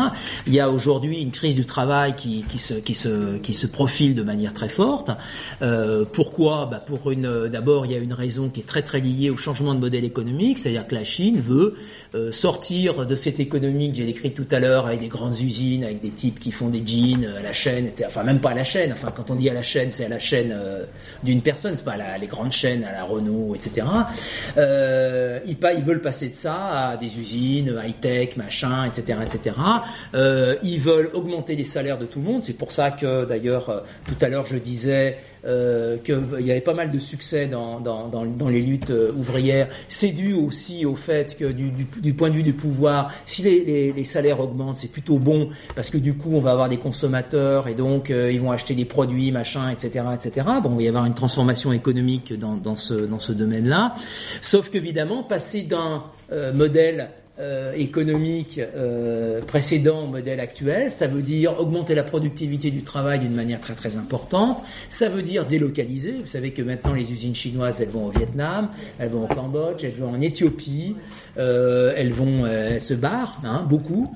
et donc évidemment, qu'est-ce qu'on va faire de ces de ces gens? Alors bon, l'idée c'est que il va y avoir un développement de l'ouest du pays, donc les paysans vont revenir pour faire du business, etc. Mais bien évidemment, tout le monde pourra, pourra faire du business euh, il faudra bien qu'il y ait des gens qui vont qui fassent qui fassent bien évidemment autre chose. Mais enfin, il y a des quand même des, euh, des, problèmes d'emploi qui commencent à, se à se à se présenter.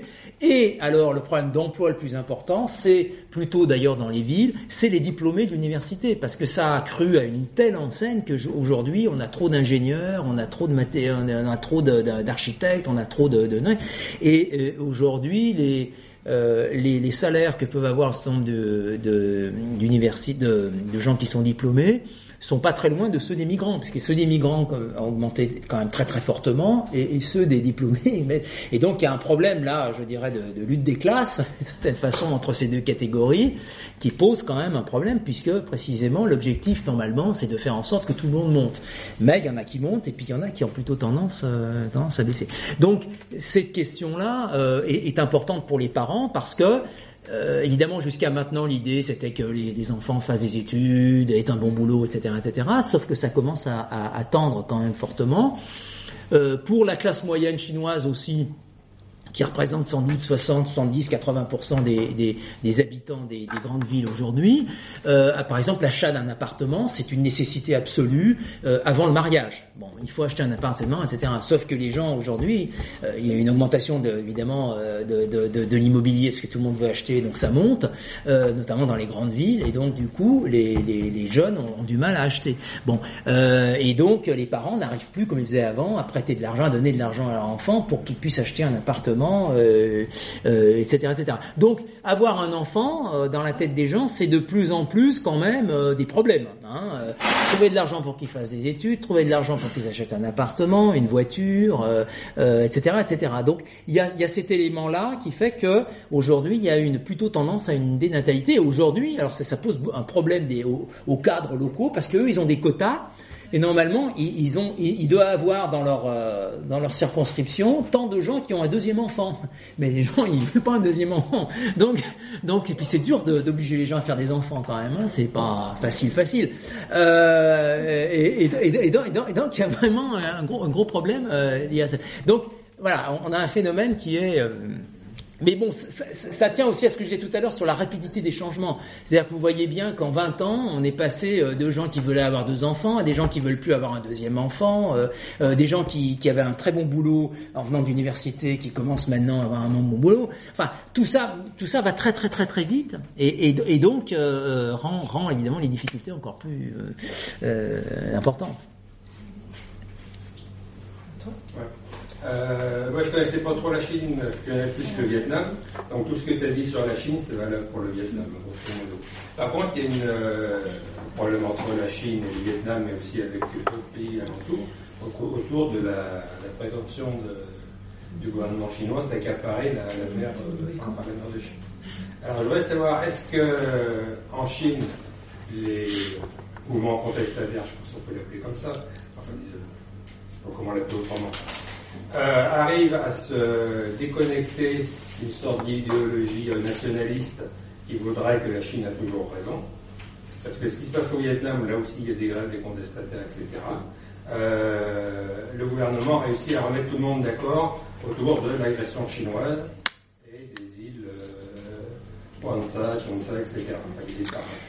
alors bon, euh, bon, moi je suis pas un spécialiste de ces questions. Hein, de, moi, je travaille sur la société, etc. Donc, je suis pas très très très fort par rapport, mais je peux voir ça du côté de la, de, pouvoir de la société. Euh, je dirais globalement, euh, c'est vrai qu'il y a un climat, euh, disons, euh, idéologie nationaliste assez marqué euh, en, en, en Chine. Euh, bon, qui s'explique aussi euh, euh, de manière évidemment par par l'histoire récente, par, par, par tout ce qu'on veut, etc., etc. Mais aussi par le fait que il y a une espèce de résurgence, on pourrait dire, de la fierté nationale chinoise, hein, qui est, je crois, un élément un élément important. C'est-à-dire que aujourd'hui, la Chine compte euh, la Chine est un pays qu'on respecte. Euh, la Chine est un pays qui euh, qui fait un peu la pluie et le beau temps par certains côtés, etc., etc. Et donc évidemment, cette espèce de prestige retombe hein, sur sur. enfin, je veux dire, il y a, des retombées sur sur l'imaginaire, on peut dire, des des Chinois. Alors évidemment, il y a la propagande, on pourrait dire, hein, qui est etc. Mais ce qui est frappant, c'est que par exemple les dissidents chinois, ils sont même presque encore plus nationalistes euh, que, euh, que le gouvernement chinois, hein. et même que les mouvements finalement les plus nationalistes sont plutôt à la périphérie. Euh, c'est-à-dire à, Hong Kong, par exemple, il y a, il y a, il y a un mouvement euh, nationaliste pro, pro, pro grande Chine qui est très fort. On parle beaucoup des indépendantistes, etc. Mais il y a aussi, euh, il y a aussi ces, ces, ces gens-là. Dans toutes les communautés chinoises de l'extérieur, il y a aussi un nationalisme qui est très fort, qui est lié sans doute aussi à ce que je disais tout à l'heure sur la fierté nationale, euh, etc., etc. Donc, il y a, c'est vrai qu'il y a un climat un peu général de, de nationalisme autour de ça. En même temps, euh, bon, faut faire un peu la part des choses là aussi, c'est-à-dire que entre les discussions privées que l'on a entre les gens et puis les discussions publiques, c'est quand même quelque chose qui est qui est quand même très très différent. Hein. Euh, et donc d'un côté évidemment, on a des hypernationalistes qui sont presque payés pour ça, enfin, euh, etc. Euh, d'un autre côté, des gens qui sont euh, pas pas très nationalistes, puis une grosse masse de gens qui sont nationalistes, mais bon après. Euh, euh, quand on discute avec eux, euh, ça devient un peu moins, euh, un peu moins nationaliste. Hein. Et même sur la question de Taïwan, je trouve qu'il y a une évolution avec par rapport à ça. Ça, il y a, quelques années, discutait avec Monsieur Zhang, Monsieur Liu, etc. Enfin, le chinois moyen, on pourrait dire. gens, ils étaient tous nationalistes. On va envahir Taïwan, etc., etc. ce qui est marrant, c'est que il y a de plus en plus de gens du continent qui vont sur Taïwan. Et alors, il y a quelques années, tout le monde disait ah ouais, mais alors du coup, ils vont être euh, infestés par la démocratie. Vous savez, comme la démocratie, c'était une espèce de maladie, enfin de maladie positive, enfin de d'espèce de, de truc. Quand vous allez dans un pays démocratique, vous pouvez c'est comme à Lourdes, quoi. Vous pouvez être illuminé par la Sainte Vierge, quoi. Non, mais c'est exactement ça, quoi. Euh, faut, faut voir ce qui s'écrit, hein. Et je vous parle pas de, hein, de, de, de, de, hein, d'imbéciles. Enfin, je veux dire de journalistes, de grands journaux euh, euh, occidentaux. Je parle pas des journalistes français, mais des journalistes un peu sérieux occidentaux et tout, qui écrivent des trucs comme ça, quoi. Hein, C'est-à-dire, voilà, bien, évidemment, ils vont être, etc. C'était le même discours qu'il y avait sur les étudiants chinois qui allaient aux États-Unis ou en France. Ah, mais ils vont ils vont voir comme c'est vachement bien, quoi. Ah ouais, c'est sûr qu'ils voient que c'est vachement bien. C'est-à-dire que, euh, par exemple, en ce moment, euh, euh, les Chinois sont, sont attaqués au Bervilliers, etc., etc. les Chinois, les étudiants chinois, ils osent pas sortir de chez eux parce qu'ils trouvent que la France c'est vachement dangereux et tout ça. c'est le bordel. Il y a toujours des grèves grève, euh, ah bah c'est sûr que ils repartent super super pro-démocrates les gars, hein. ça c'est sûr. Hein. Et puis euh, les Américains c'est c'est euh, peut-être c'est peut-être encore pire. Là c'est exactement la même chose, c'est-à-dire que ils vont à Taïwan, alors ils trouvent qu'il y a des trucs vachement bien à Taïwan, hein. c'est-à-dire qu'ils trouvent qu'il y a des trucs bien, c'est propre. Euh, euh, c'est on mange vachement bien, on mange mieux que sur le continent, c'est vrai d'ailleurs. Hein, si vous voulez vous payer un voyage gastronomique, aller à Taïwan, c'est c'est génial. Euh, que ils ont un niveau de développement quand même vachement bien, et puis ils sont polis, ils sont sympathiques, ils sont quand même civilisés beaucoup plus que nous, hein, euh, les Chinois. Vous voyez, voyez c'est très contradictoire comme truc, etc. Bon, mais en même temps, euh, bon, euh, euh, ils sont trop maintenant les ressorts de, dynamisme, ils sont plus là, ils sont chez nous. Puis bon, toutes les usines de Taïwan sont quand même chez nous, etc. Donc quand même. Mais enfin, donc évidemment, ils sont chinois, etc. Mais vous voyez que ça devient plus plus nuancé. Mais c'est pas la démocratie en tant que telle hein, qui les qui les qui les fascine, hein, qui sont. C'est plutôt euh, qu'ils sont, euh, voilà, c'est civilisé, c'est c'est c'est quiet comme disent les Anglais, hein, c'est euh, c'est tranquille, on se fait pas attaquer dans les rues. Euh, alors on peut défendre son point de vue, hein, il y a des règles, etc. Ça très bien, etc. Mais les élections, les trucs comme ça, vraiment, ils sont pas du tout spécialement. Euh, donc, on, on, on, vous voyez que les choses sont, sont quand même complexes, quoi. Lui, elle et toi. Bah, je n'ose pas trop intervenir, et, mais euh, moi, l'impression qui me donne en général, malgré la, le, le, point de départ très particulier, très, très particulier que tu as donné à ta conférence, donc centré vraiment sur les, les, les, aspects particuliers de la situation et pas sur les généralités. Hein. Et, moi, je, ce que je ressens, hein, c'est comme un, retour, disons, à l'époque de Chiang Kai-shek, disons, à la, à, euh, non seulement avec toutes les différences de richesse qu'ils peuvent en avoir, mais dans, comme à l'idéologie confucianisme, comme à l'idéologie mandarin, qui t'a montré par les, les que, tu as cités, comme aussi par les... Mais c'est centré sur l'opinion de, de, M. Tout le monde en oubliant eh, la, les, les, orientations stratégiques fondamentales qui se trouvent eh, construites la, au sein du, de, la, de la du comme des capitalistes et comme aussi les capitalistes étrangers, qui ont une, une très importante de l'industrie chinoise, parce que comme tu l'as dit, il y a un côté une industrie très chinoise qui a, qui a, qui a été héritée du passé un passé qui a, a permis aussi l'installation de l'autre. Mais bon, bref, à part.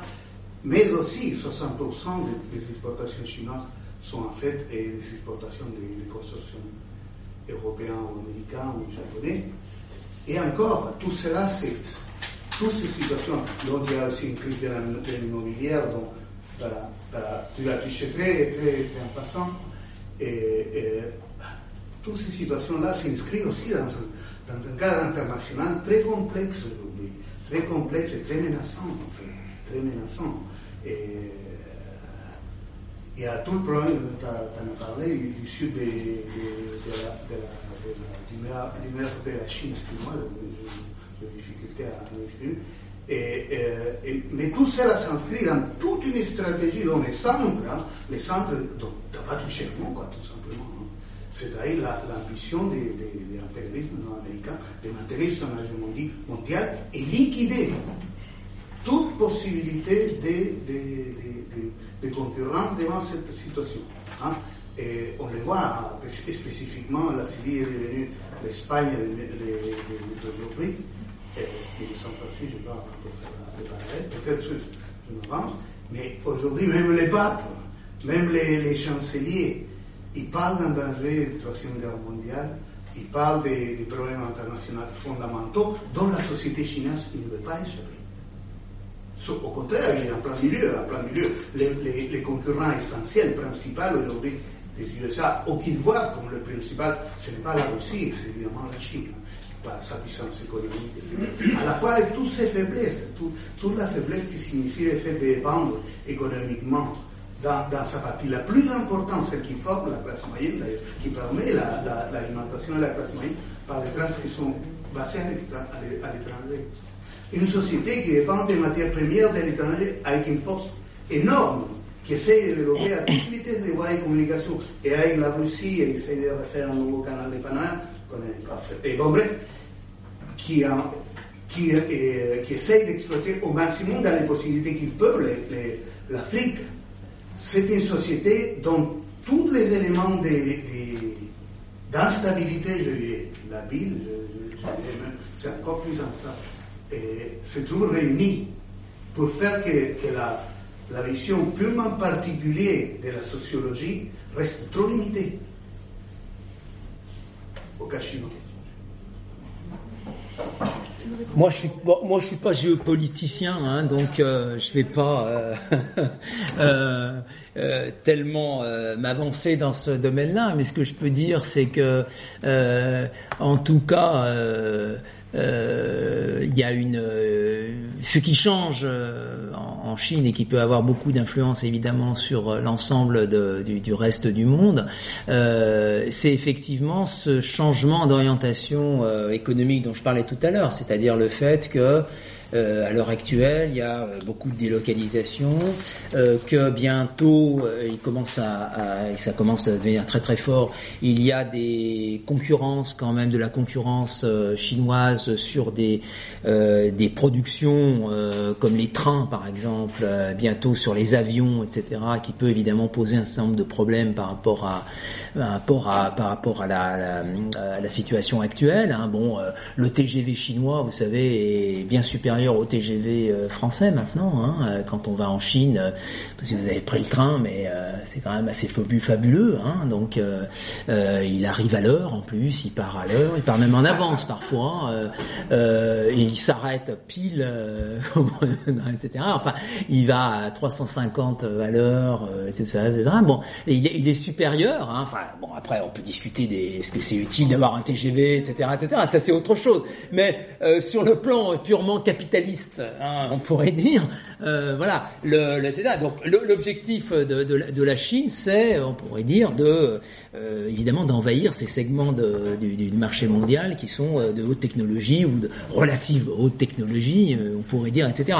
Avec à terme évidemment de faire aussi des histoires de logiciels, de machins, de trucs, nanotechnologie, bidule, etc. Et ça évidemment, ça va avoir un impact qui est qui va être extrêmement important.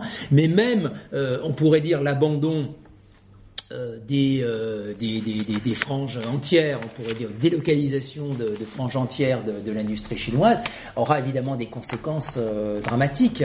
en Éthiopie, par exemple, il y a des, toute l'industrie de la chaussure chinoise est en train de s'installer en Éthiopie. Enfin, en tout cas, une bonne partie. Vous imaginez l'industrie de la chaussure chinoise qui, qui, qui, qui domine le monde quand même. donc, ça fait quand même beaucoup de transformations en Éthiopie. Bon, hein, comme on peut, comme on peut Bon, euh, en plus, ça se fait de manière quand même relativement brutale et sans, tellement euh, finesse, parce que bon, justement, les Chinois ils connaissent quand même très très mal les us et coutumes, euh, et, etc. Donc ils arrivent un peu. Hein. Bon, ça peut avoir.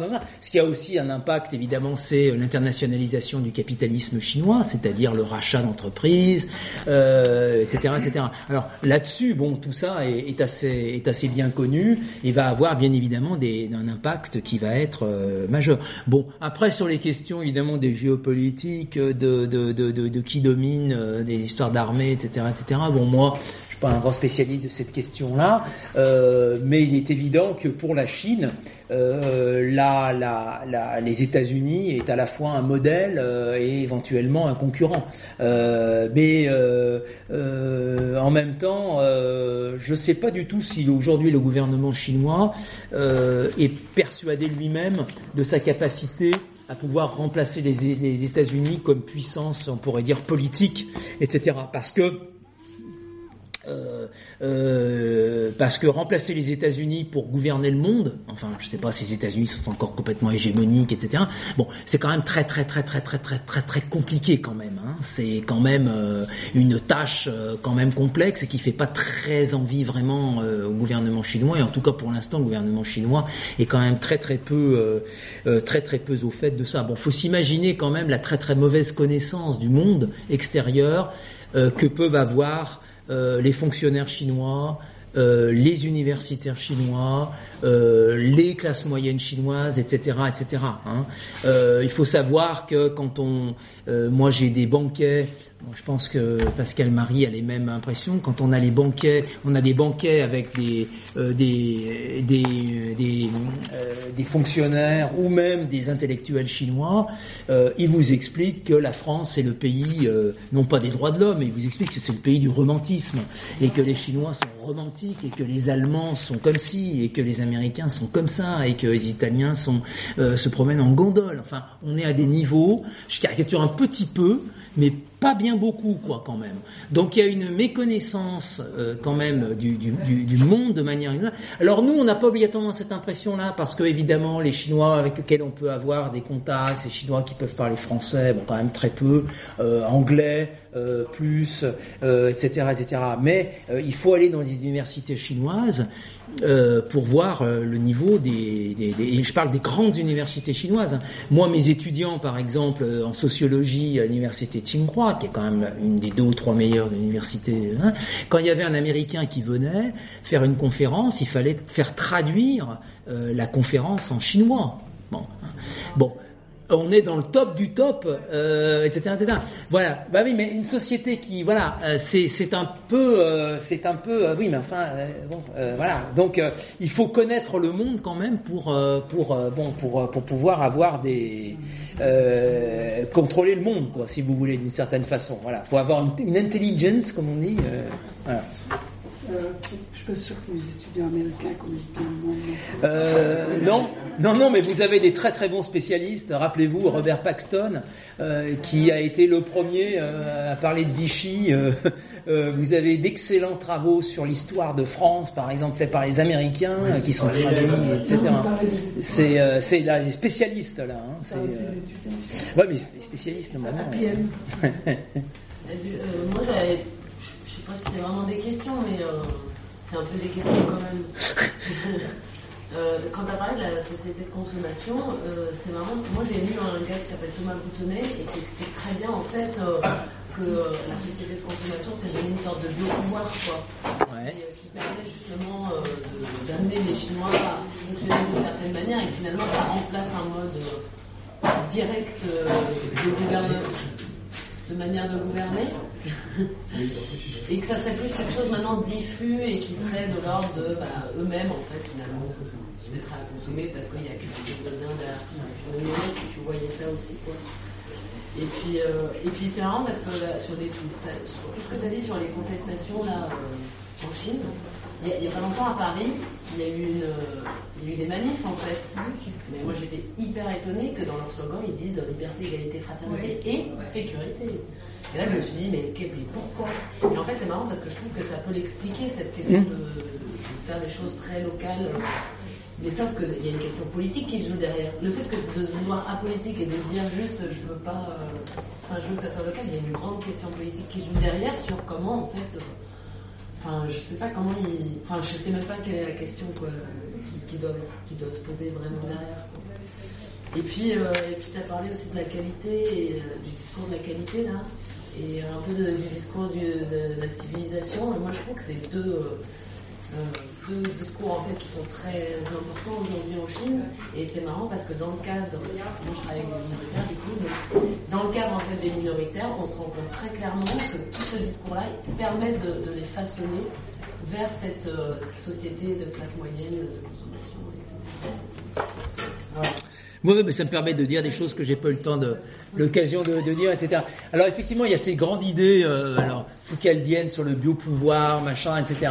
Euh, mais ce qui est intéressant, c'est quand tu lis, euh, quand tu lis d'ailleurs euh, ce qu'a écrit Foucault, euh, tu te rends compte qu'ils a pas, ils ont pas bien compris ce qu'il veut dire. En fait, euh, et, et, les gens qui appliquent, soi-disant Foucault à la Chine, en fait, l'appliquent d'une façon très, très, très, très, très, très bizarre. C'est-à-dire, ils considèrent que cette, euh, ce discours sur la consommation, euh, sur joint ta deuxième question aussi, le discours sur l'amélioration de la qualité des gens, de l'éducation, euh, etc., euh, etc., hein, qui était très très fort aussi hein, dans en France dans les années 50, 60, 70, l'hygiène, il faut avoir un appartement avec des, chaque enfant doit avoir un appart, un, sa, sa, chambre, autrement il se développe pas comme il faut, et puis s'il dort avec sa sœur, il peut se passer des choses dégueulasses, enfin tout ce discours euh, hygiéniste, euh, qualitatif, euh, etc.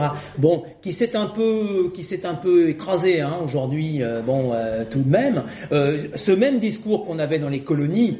Hein, ce même discours des colonies où il faut civiliser les, les c'est exactement le même, hein, c'est-à-dire on avait les civilisations intérieures, civilisations extérieures, hein, c'est, il faut civiliser les, les gens des colonies, machin, etc. C'est exactement exactement la même chose. ce discours-là, euh, euh, c'est un discours qui est euh, évidemment, on pourrait dire, un discours de propagande, on pourrait dire, mais moi, je, je, je, souvent, enfin en Chine, quand on parle de ça, on considère que c'est le Parti communiste qui a une espèce de stratégie euh, euh, super où il y a des, des, des, cerveaux qui vont se dire putain mais ouais mais ce qu'il faut c'est les rendre on va leur dire qu'il faut être plus hygiénique euh, il faut qu'ils soient euh, plus de qualité il faut qu'ils fassent des études il faut qu'ils s'améliorent etc comme si c'était une espèce de projet etc euh, c'est la même chose bon est-ce qu'on peut dire que dans les années 50 60 70 il y avait vraiment un, un, projet organisé, etc., etc.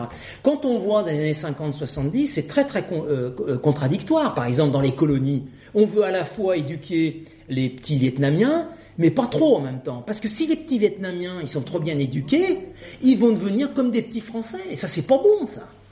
C'est pas bon. Euh, quand on voit, par exemple, quand on, comment on formait au Vietnam euh, les, fonctionnaires vietnamiens, euh, on leur disait venez en France, donc ils allaient en France se former, etc., etc. Mais leur carrière, elle se passait où? Au Vietnam, parce que c'était pas des vrais français. C'est-à-dire qu'on les envoyait pas après euh, devenir sous-préfet de, de, de, de, de, je sais pas d'où, hein, en France. Donc, si vous voulez, ce discours sur l'amélioration, sur le truc, etc., en même temps, il était contradictoire parce qu'il ne pouvait pas aller jusqu'au bout. S'il va jusqu'au bout, ça devient compliqué parce que si tout le monde euh, est de bonne qualité, si tout le monde est pareil, si tout le monde, etc., etc., et, euh, c'est un problème quand même. Parce que euh, on n'a plus de, on n'a plus de classe sociale, on n'a plus de d'en haut et d'en bas, on n'a plus de, etc. Ça commence à devenir très compliqué. Donc, il faut éduquer les gens, mais il faut pas trop les éduquer. C'est pareil dans l'éducation nationale. Bon, euh, on a, on a démocratisé, mais il faut quand même pas que tous les enfants de prolétaires euh, euh, deviennent, à, à, à, à, l'ENS ou à l'ENA, parce que tout le monde va être à l'ENA, tout le monde va être à l'ENS, c'est pas possible. Bon, donc on, on voit bien que c'est un truc qui, qui, qui, qui, est, qui est extrêmement contradictoire. Et l'autre élément sur lequel je voudrais insister, c'est que il faut partir du principe en même temps que ce discours sur la qualité, sur l'amélioration, sur etc., c'est en même temps quelque chose qui vient pas simplement d'en haut, mais qui vient aussi d'en bas, il faut le reconnaître. C'est-à-dire que euh, je suis désolé, mais les prolétaires des années 60 à qui on, donnait un HLM, bah, ils étaient plutôt plutôt contents d'avoir un HLM. Euh, les prolétaires qui allaient à l'école, ils n'étaient pas mécontents d'aller à l'école. Euh, que il y a un désir, je dirais pas naturel, mais enfin en tout cas dans le type de société dans laquelle on vit, est basé par principe sur le fait de l'amélioration et, de la et, de l'ascension sociale, c'est-à-dire que personne ne dit je veux rester pauvre euh, et, bête, euh, et, tout le monde veut s'améliorer, veut, etc., etc. Bon, donc, euh, c'est-à-dire qu'il y, y, a cette vision un peu totalitaire où l'État ferait tout, etc. Non, l'État s'appuie euh, aussi, évidemment, sur euh, des, des, phénomènes qu'il ne contrôle absolument pas, qui va justifier après qui va, euh, qui va, qui va contrôler, qui va, qui va planifier tout ce que l'on veut, mais qui repose en même temps sur un vrai dire. Aujourd'hui, euh, les Chinois sont naturellement euh, envie de vivre dans un appartement plus grand, acheter une voiture. Euh, alors on peut considérer que c'est pas bien et qu'ils devraient réfléchir autrement, peut-être, mais euh, euh, c'est un mouvement, je vous signale, qui est un mouvement général quand même de toutes les sociétés qui rentrent dans le système capitaliste. C'est-à-dire que les gens participent aussi au système capitaliste et sont d'une certaine façon contents aussi dans le système capitaliste euh, et, et, jouissent aussi d'une certaine façon. C'est l'idée du progrès. Enfin, enfin oui, c'est. Enfin, c'est bon. Ça, c'est une discussion. Exactement la question que, que je voulais Elle n'a pas fini, je Ah, pardon.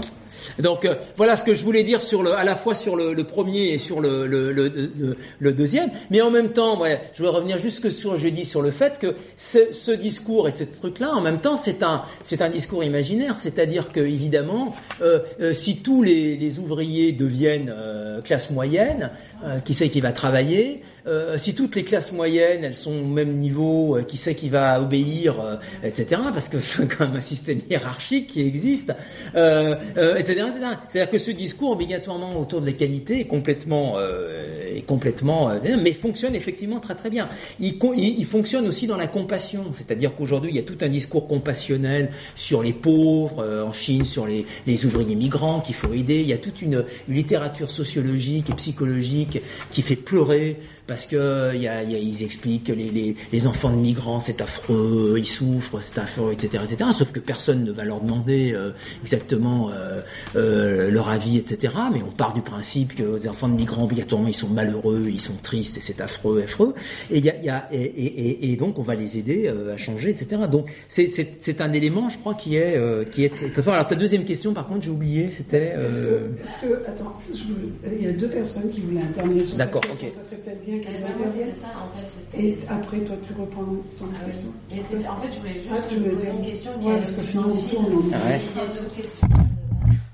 Mais du coup, on peut dire que finalement, euh, euh, la société de consommation dans laquelle vivent les Chinois permet de requalifier l'économie socialiste de marché en capitalisme, en néolibéralisme. Quoi. Oui, bien sûr. Oui, oui, bien sûr. Bah, pour moi, si tu veux, c'est bon, c'est un, c'est un, c'est le capitalisme. Après, on peut discuter des relations entre le progrès, le capitalisme, tout ça. Bon. Après, bon, c'est des grandes discussions, etc.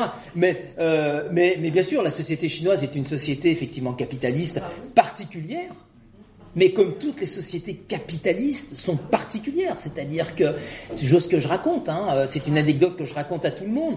Euh, quand une de mes anciennes étudiantes chinoises a été en Italie, elle a dit ah waouh waouh comme ça ressemble à la Chine. C'est pareil c'est-à-dire que si t'as pas de relation tu fais rien. Euh, euh, c'est les parents qui décident de tout.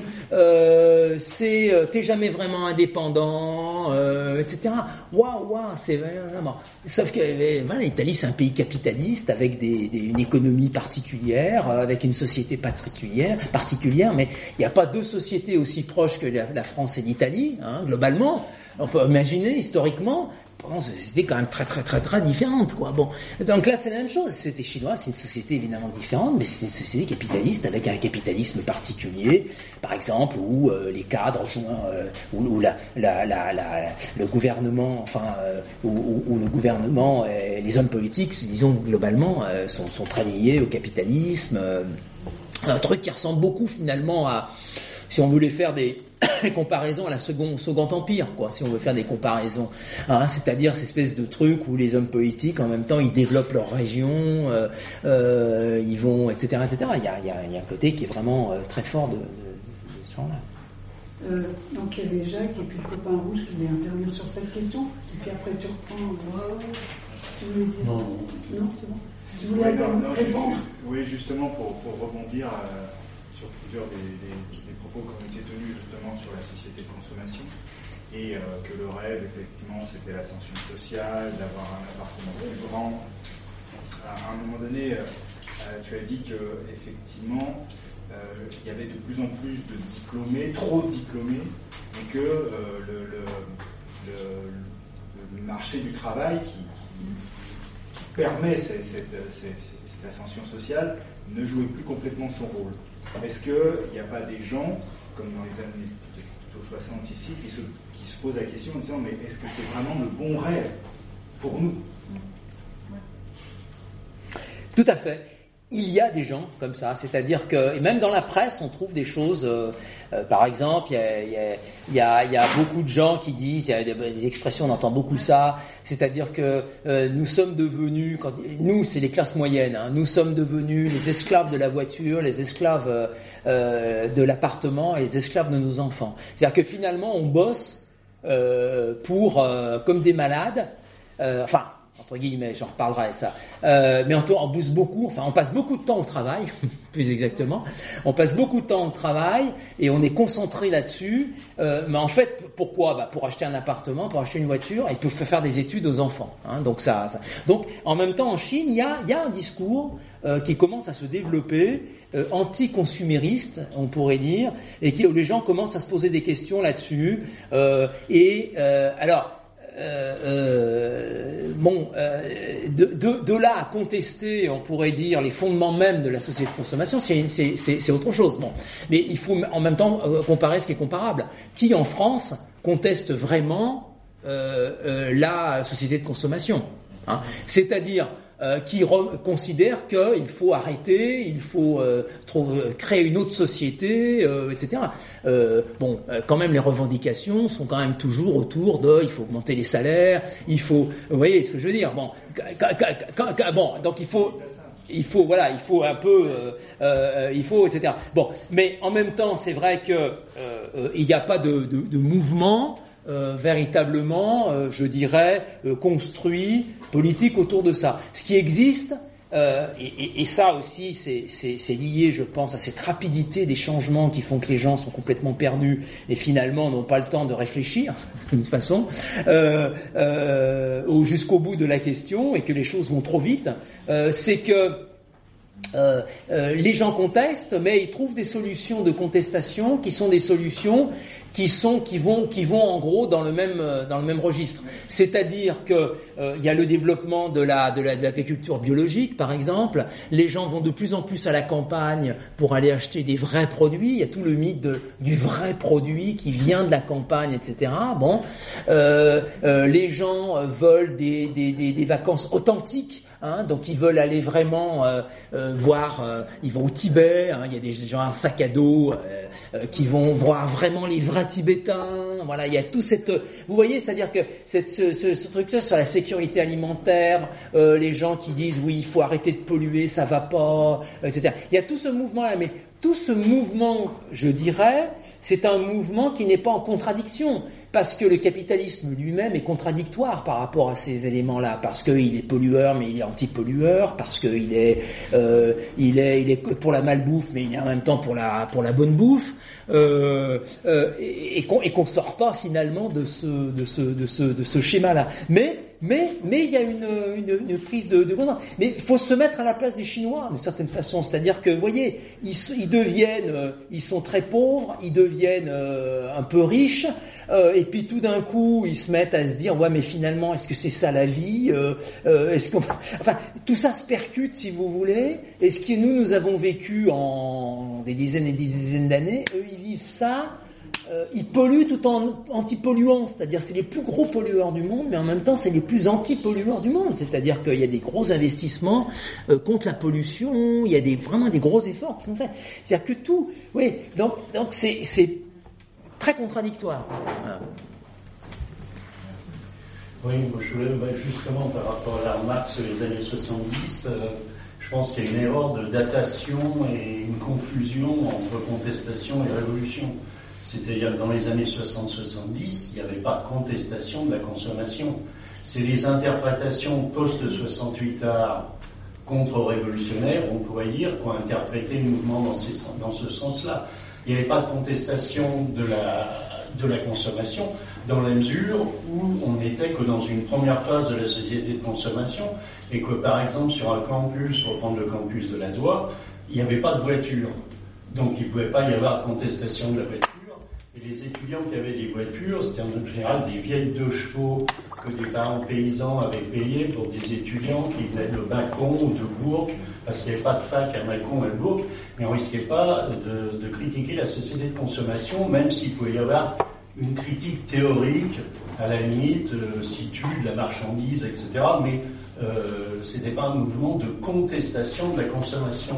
C'était un mouvement, justement, quand même, même si critiquait la politique, c'était un mouvement politique, et on pourrait dire, bon, révolutionnaire, entre guillemets, en tout cas subversif. Et la différence aujourd'hui, il me semble, mais c'était pour répondre à la question euh, aussi, mais aussi aller dans ton sens en disant et en expliquant pourquoi c'était pas politique, euh, aujourd'hui, c'est que le rattrapage en quelque sorte chinois les met met un certain nombre de fractions de la population à un tel niveau d'hypermodernité que en fait euh, ils sautent euh, l'étape révolution et l'étape contestation subversion pour arriver immédiatement au même stade que le nôtre, c'est-à-dire avec des gens qui, de toute façon, euh, essayent de faire des trucs euh, pas politiques. Et quand tu parlais du local, on voit aussi euh, tous les révolutionnaires, entre guillemets, aujourd'hui, convertis au local. Euh, tous les anciens de l'ultra-gauche autres insurrectionnalistes qui partent cultiver leur jardin autour de Limoges, etc. C'est-à-dire cette mode du local, qu'il faut se rebattre au niveau local sur des points bien précis, sur notre environnement, etc.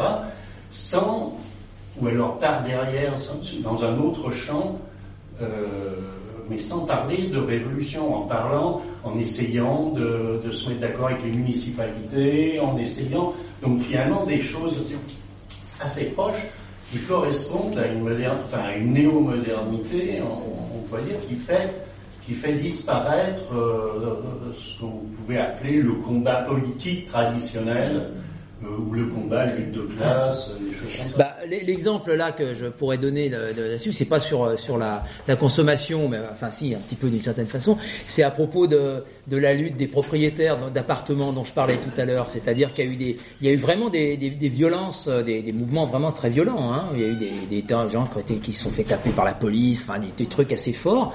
Euh, beaucoup de mouvements. Comment ça s'est terminé en fait ce mouvement? C'est-à-dire que eh ben peu à peu il y a eu des négociations qui se sont noués entre les représentants de ces associations euh, et, et, et, en plus, à Pékin, ça avait pris une certaine ampleur parce qu'il y avait une association des associations de propriétaires d'appartements. Il y avait 3000 associations qui s'étaient fédérées, donc il y avait un mouvement, etc. D'ailleurs, beaucoup de gens en Chine disaient ouais, c'est le début, euh, c'est le début de, de, de, du mouvement pour la démocratie parce que euh, les propriétaires, c'est ça qui est rigolo de dire, hein, c'était des, les propriétaires, c'est des vrais citoyens parce qu'ils ont des intérêts et donc c'est eux qui vont faire avancer la démocratie, hein, etc. Et puis en plus, c'est des gens qui ont un peu d'argent, qui sont intelligents, qui ont fait des études, etc. Vous voyez, c'est vraiment la caricature de la caricature. Et donc, euh, très, le gouvernement de Pékin, très intelligemment, a commencé à négocier avec cette association euh, le truc hyper classique qu'on trouve dans toutes les dans tous les mouvements, c'est-à-dire euh, il y a eu une rupture entre ceux qui voulaient bien négocier avec euh, le gouvernement en disant mais c'est on est obligé de négocier quand même avec le gouvernement, c'est lui qui fait la loi, c'est lui qui fait les règlements, et les jusqu'au-boutistes d'une certaine façon qui eux disaient non non mais nous euh, on est canadiens. Les jusqu'au-boutistes ont été peu à peu marginalisés. Pourquoi? Bah Parce que les autres ont négocié des nouvelles règles avec le gouvernement et, on, euh, et, le gouvernement de Pékin a, accepté un certain nombre de, réglementations et maintenant il y a quasiment plus d'histoire à Pékin autour de ces trucs d'appartements parce que ça a été quadrillé, ça a été organisé, etc. Et même aujourd'hui, un certain nombre de leaders de ce mouvement-là sont devenus des conseillers euh, euh, du gouvernement chinois sur comment négocier avec les propriétaires d'appartements quand il y a des conflits, etc., etc. Donc des trucs très classiques, mais comme tu le dis, euh, euh voilà, c'est exactement euh, Kouchner qui est devenu ministre ou des gens, etc. C'est-à-dire des gauchistes, contestataires, etc. Ça a mis euh, 30 ans ou 40 ans pour se faire, et il y a eu quand même une phase, on pourrait dire, révolutionnaire, entre guillemets, ou en tout cas euh, très contestataire.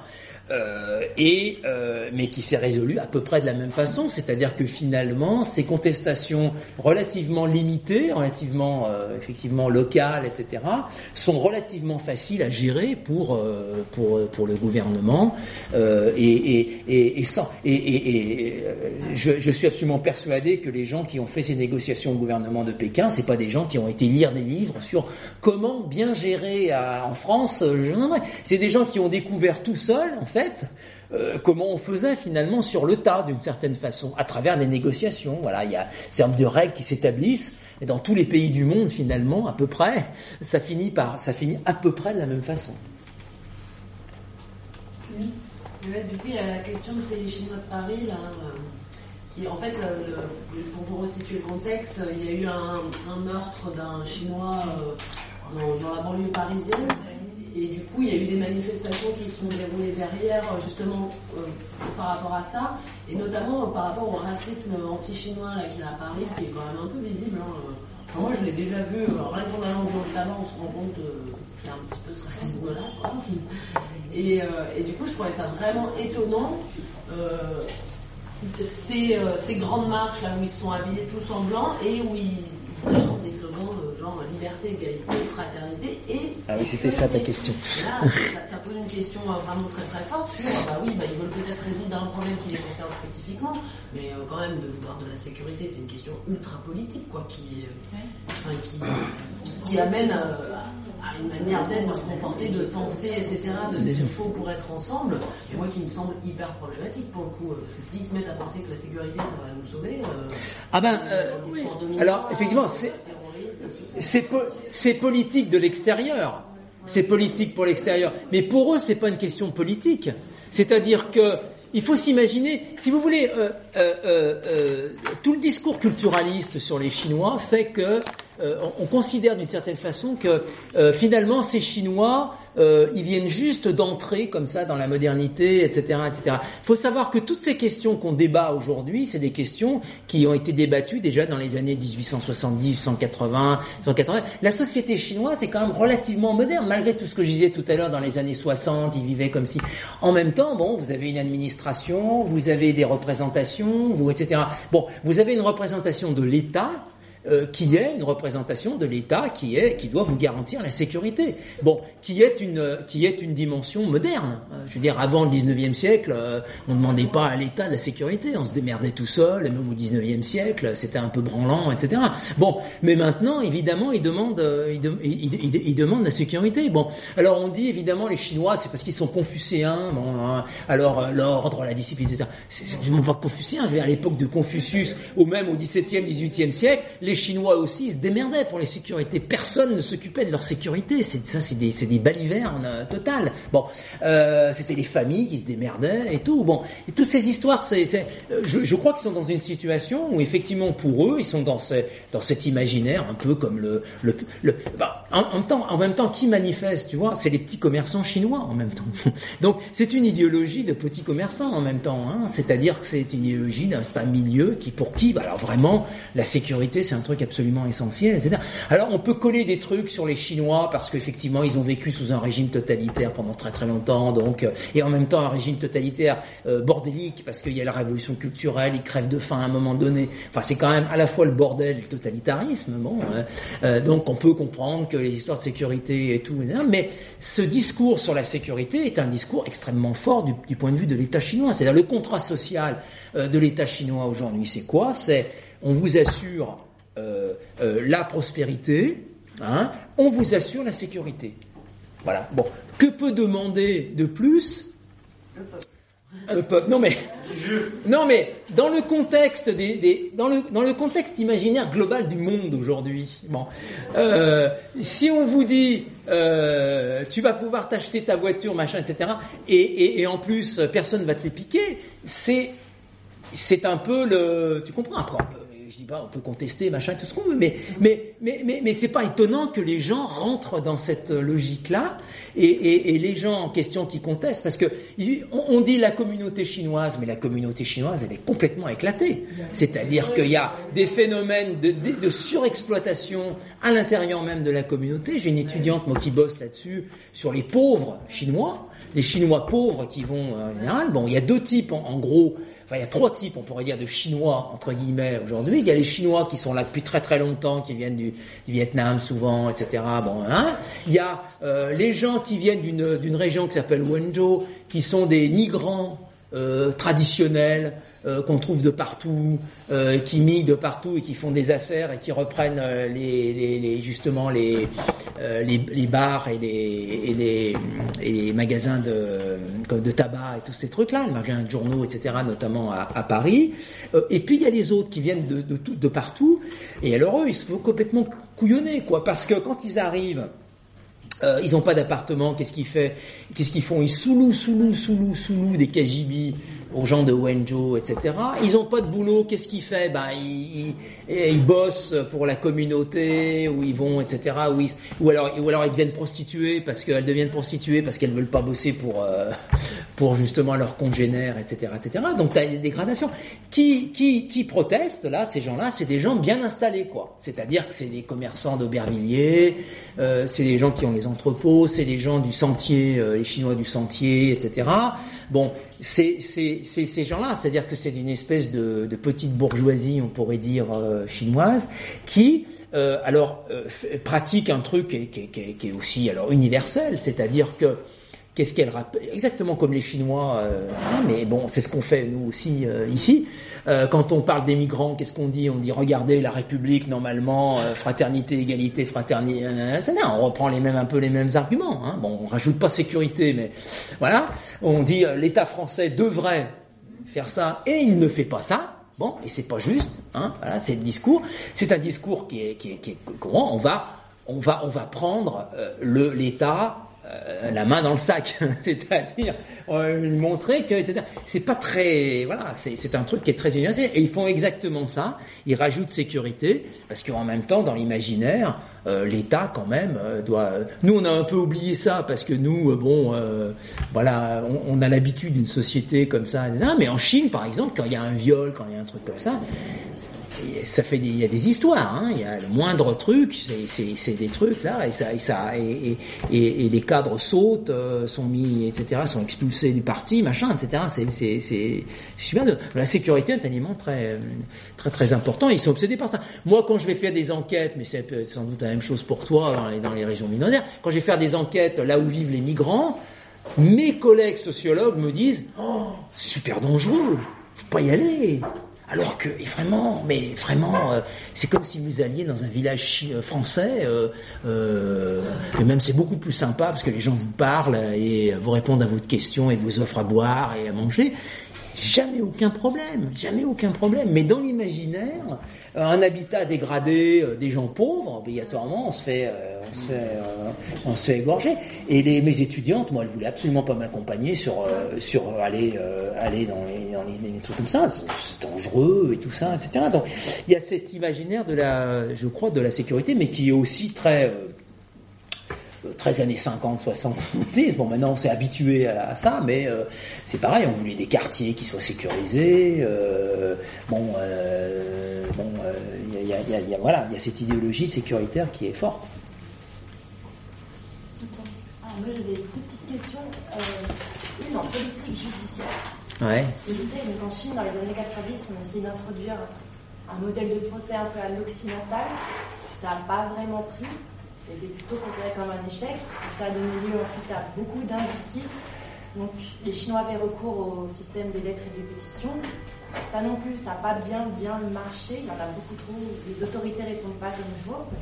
Et en ce moment, donc le dernier grand projet apparemment du gouvernement, c'est l'objectif de stabilité sociale, c'est la grande médiation.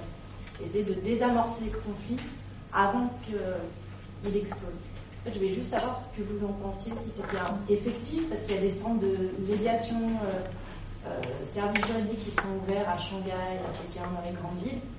Je sais que la doctrine juridique dit beaucoup de bien, de ce retour entre guillemets à la médiation, qui n'est pas la médiation comme ils pratiquaient pendant la période maoïste, mais une nouvelle forme de, médiation.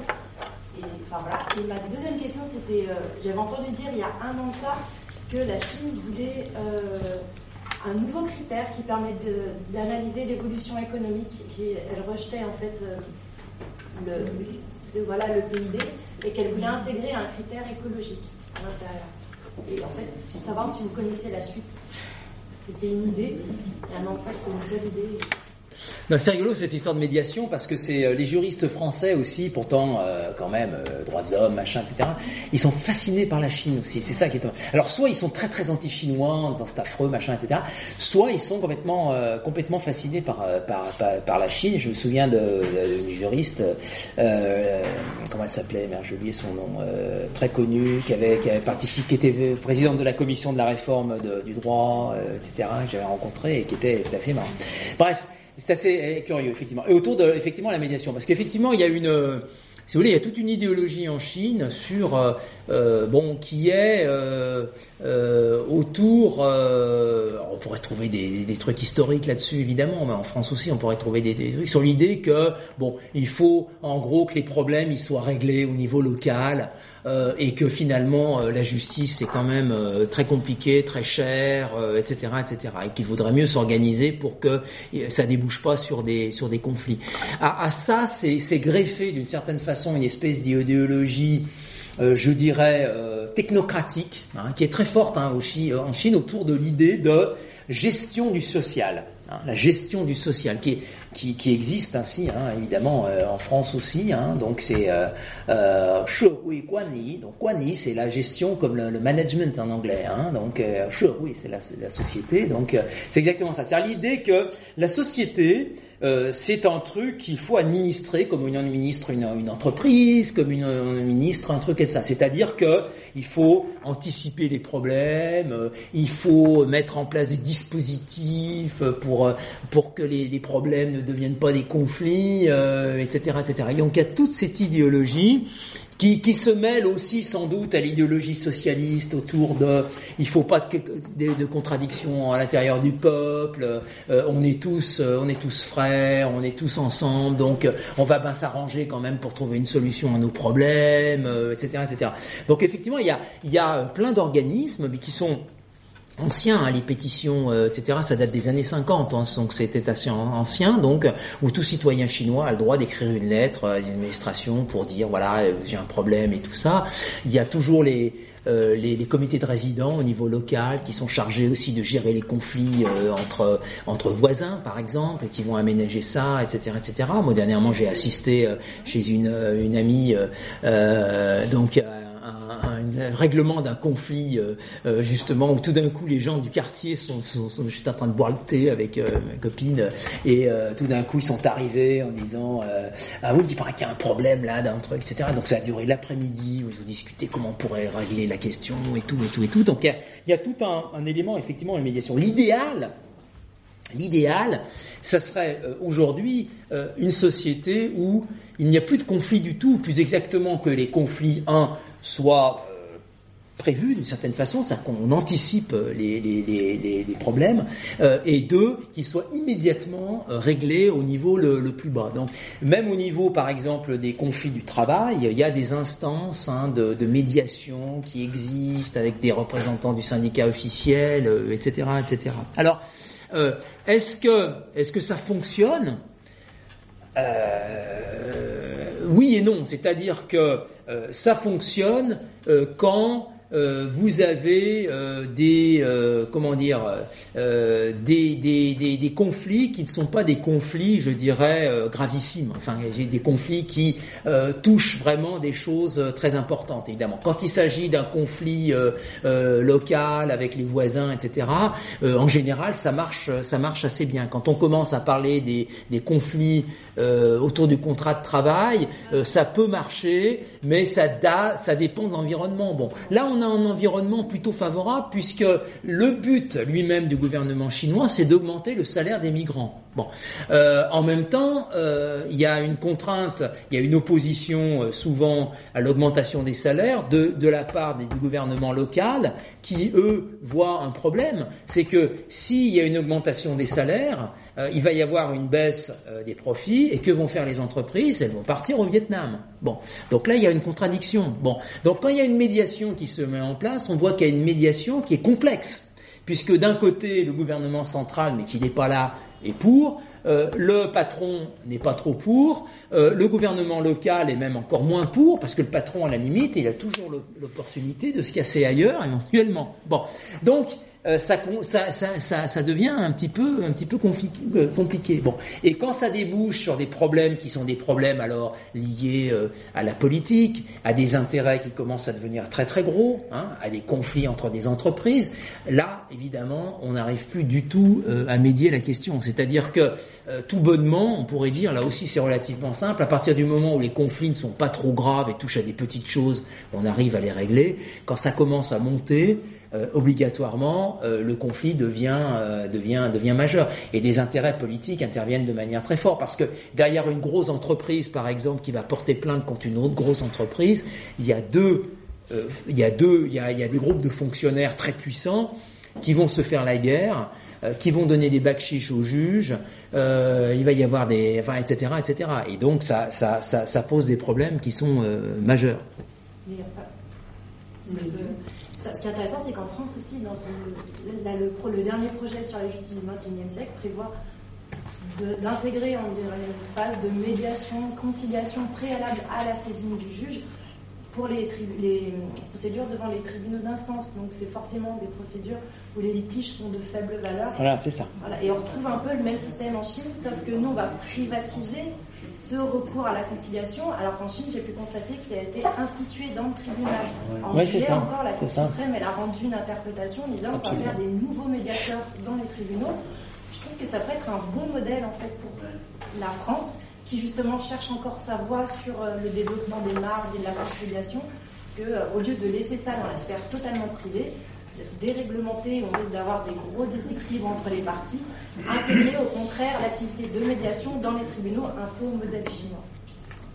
Alors sur votre dernière question sur l'écologie, ben, ça rejoint un petit peu ce que je disais tout à l'heure sur euh, sur le fait que le gouvernement chinois est très euh, est très performant sur euh, sur sur l'écologie, c'est-à-dire que le gouvernement chinois, alors là là ce coup-là il a très bien compris que l'écologie c'est un c'est un boulevard, c'est-à-dire que euh, c'est euh, super bien euh, pour se donner une bonne image, ça coûte pas cher et ça peut rapporter, parce que c'est eux qui ont envahi le marché du photovoltaïque par exemple, etc. etc. Donc là-dessus, si vous voulez, ils sont, ils sont, ils sont, ils, ont tout de suite compris comment ça pouvait fonctionner. Donc ils mettent le paquet et avec conviction, hein, c'est-à-dire que c'est pas simplement pour magouiller, machin, etc. C'est parce qu'ils y croient vraiment, parce que ils y croient vraiment parce que c'est un imaginaire que dans lequel tout le monde croit. Donc euh, on y croit tous. Donc euh, allons-y, euh, on le fait, etc. Et effectivement, ces histoires de normes écologiques, là, c'est sur un, c'est sur un boulevard parce que ils sont bien plus avancés que les Américains là-dessus. Euh, les Américains, il n'y a pas plus réactionnaires par rapport à l'écologie que les Américains, par exemple. C'est les, c'est les pires, c'est les plus anti-écologiques euh, du, du, monde, etc. Là-dessus. Bon, donc, euh, en tout cas au niveau, au niveau gouvernemental, hein, bon, donc là-dessus, ils, ils, jouent sur du lourd par rapport aux Américains. Bon, tout de suite, ils ont signé le truc de la COP 21, là, ils ont fait des trucs comme ça. donc, Obama est obligé de le faire aussi et tout ça. Bon, là-dessus, ils sont, ils sont, ils sont. En même temps, euh, ils sont d'autant plus tranquilles que eux, ils sont dans une position qui est beaucoup plus à l'aise qu'évidemment que les Américains, parce que ils ont tous les pays euh, anciennement du tiers monde derrière eux.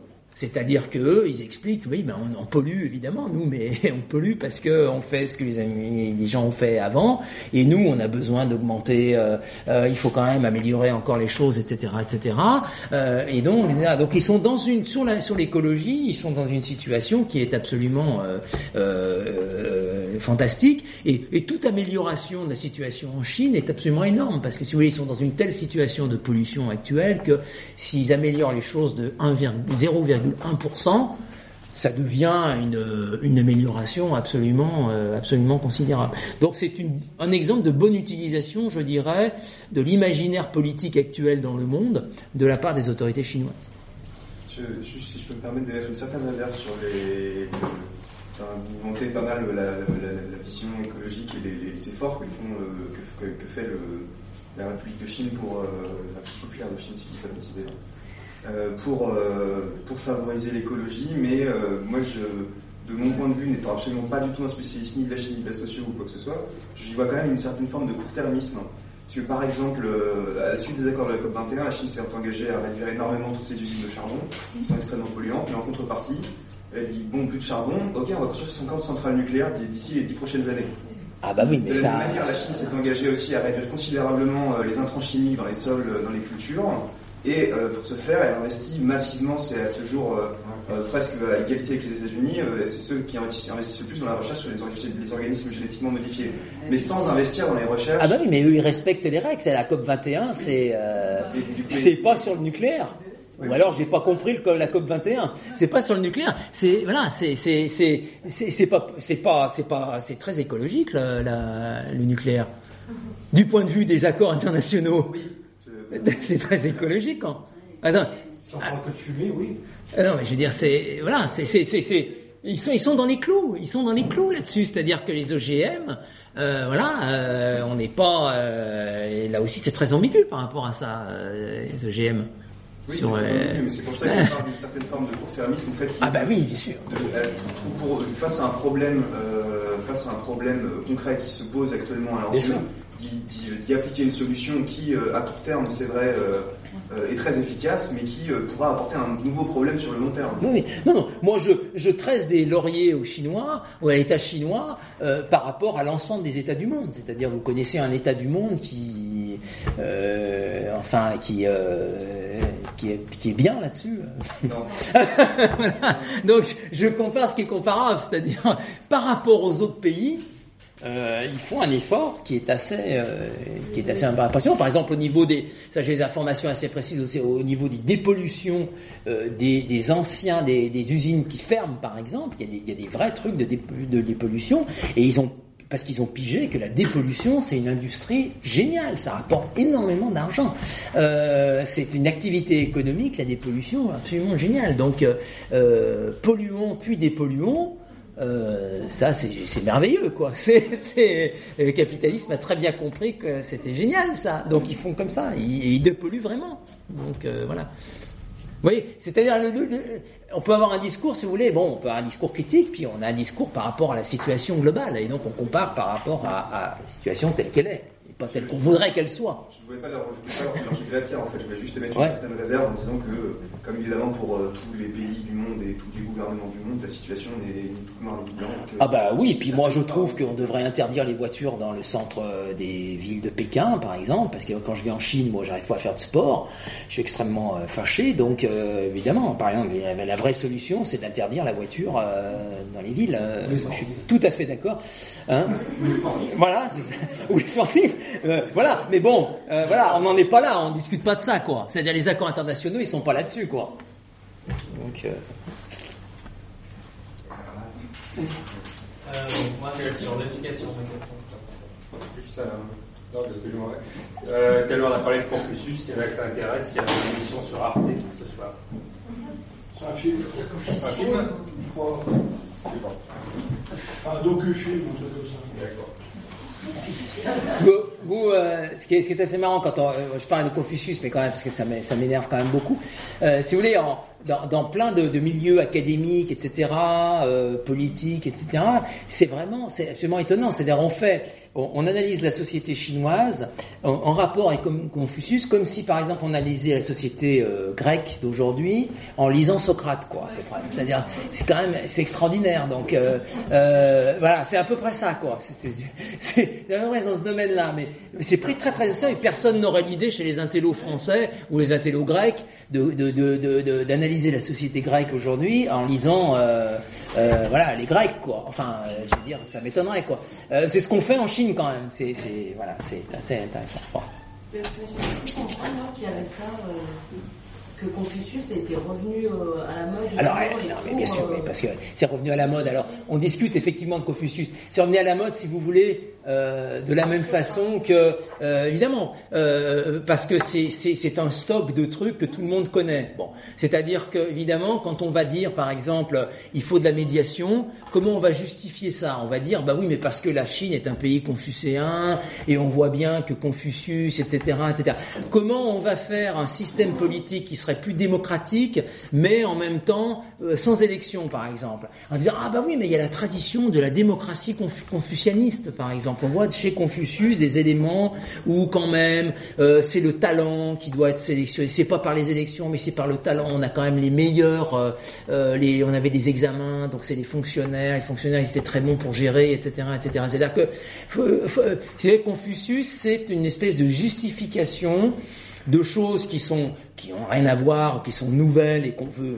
Il faut trouver un truc. Évidemment, quand on commence à dire que c'est Confucius euh, l'inspirateur, tout de suite, si vous voulez, c'est plus c'est plus sérieux, quoi. Hein. Euh, C'est euh, je sais pas si on trouve un équivalent euh, euh, en France là-dessus, de, de s'appuyer sur euh, sur sur un truc. C'est c'est comme à l'époque, à la fin du 19e siècle, où on a parlé de, de Vercingétorix, de voilà, de, de, de Jeanne d'Arc, etc. Il faut justifier un certain nombre de choses par rapport à ça. Mais concrètement, quand on regarde les écrits de Confucius, on voit bien que ça n'a rien à voir avec ce qui la société de la société d'aujourd'hui.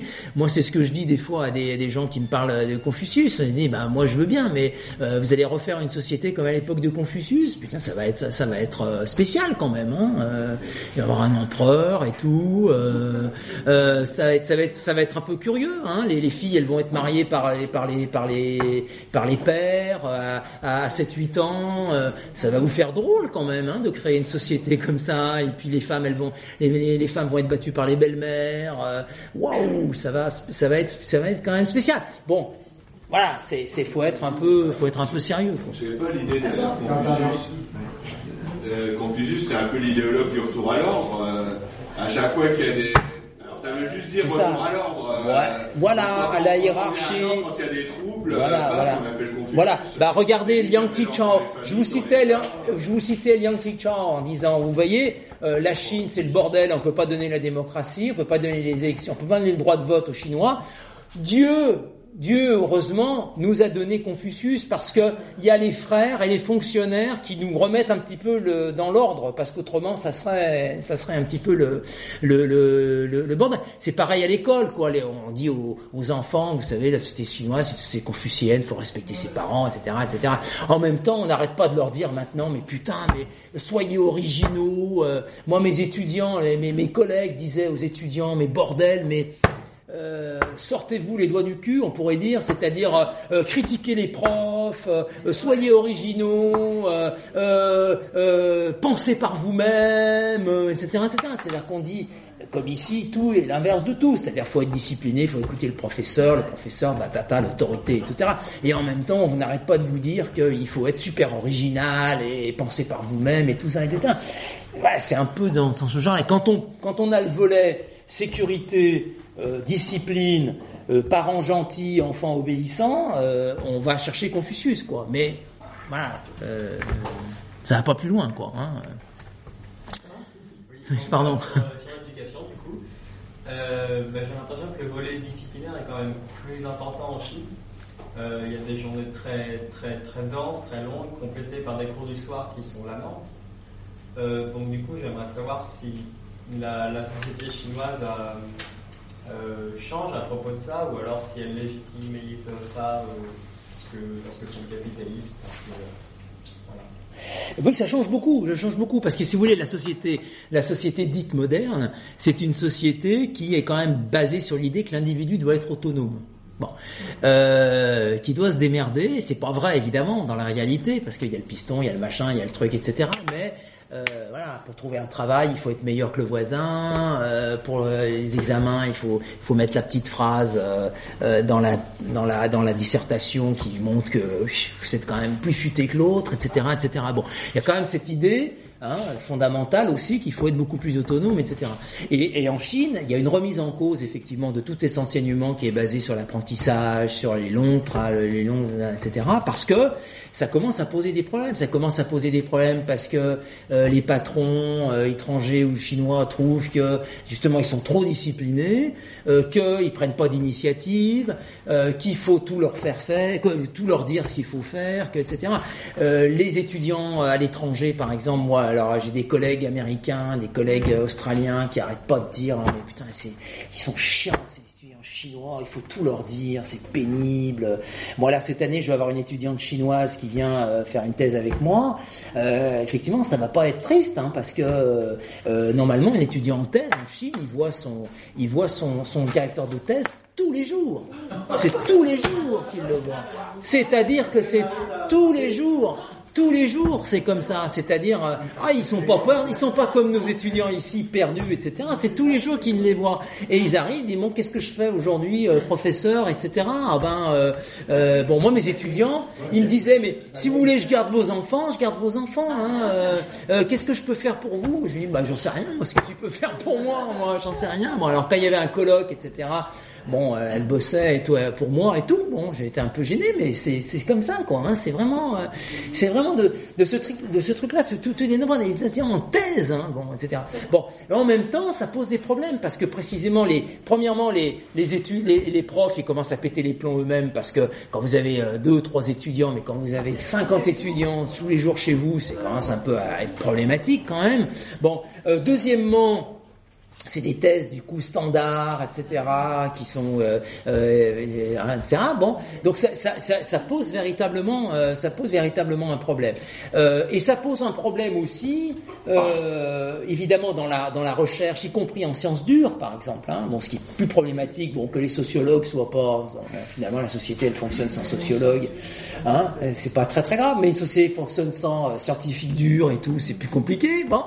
Euh, donc là, c'est euh, quand même plus compliqué. Là aussi, manque d'initiative, manque de trucs, on n'ose pas faire ci, on n'ose pas faire ça, etc. Donc c'est très compliqué. Et donc ça commence à changer, c'est-à-dire que maintenant le cao l'examen pour entrer à l'université, maintenant on a changé un petit peu les choses. On voudrait changer beaucoup plus les choses. On voudrait éliminer le QCM, etc. pour mieux sélectionner.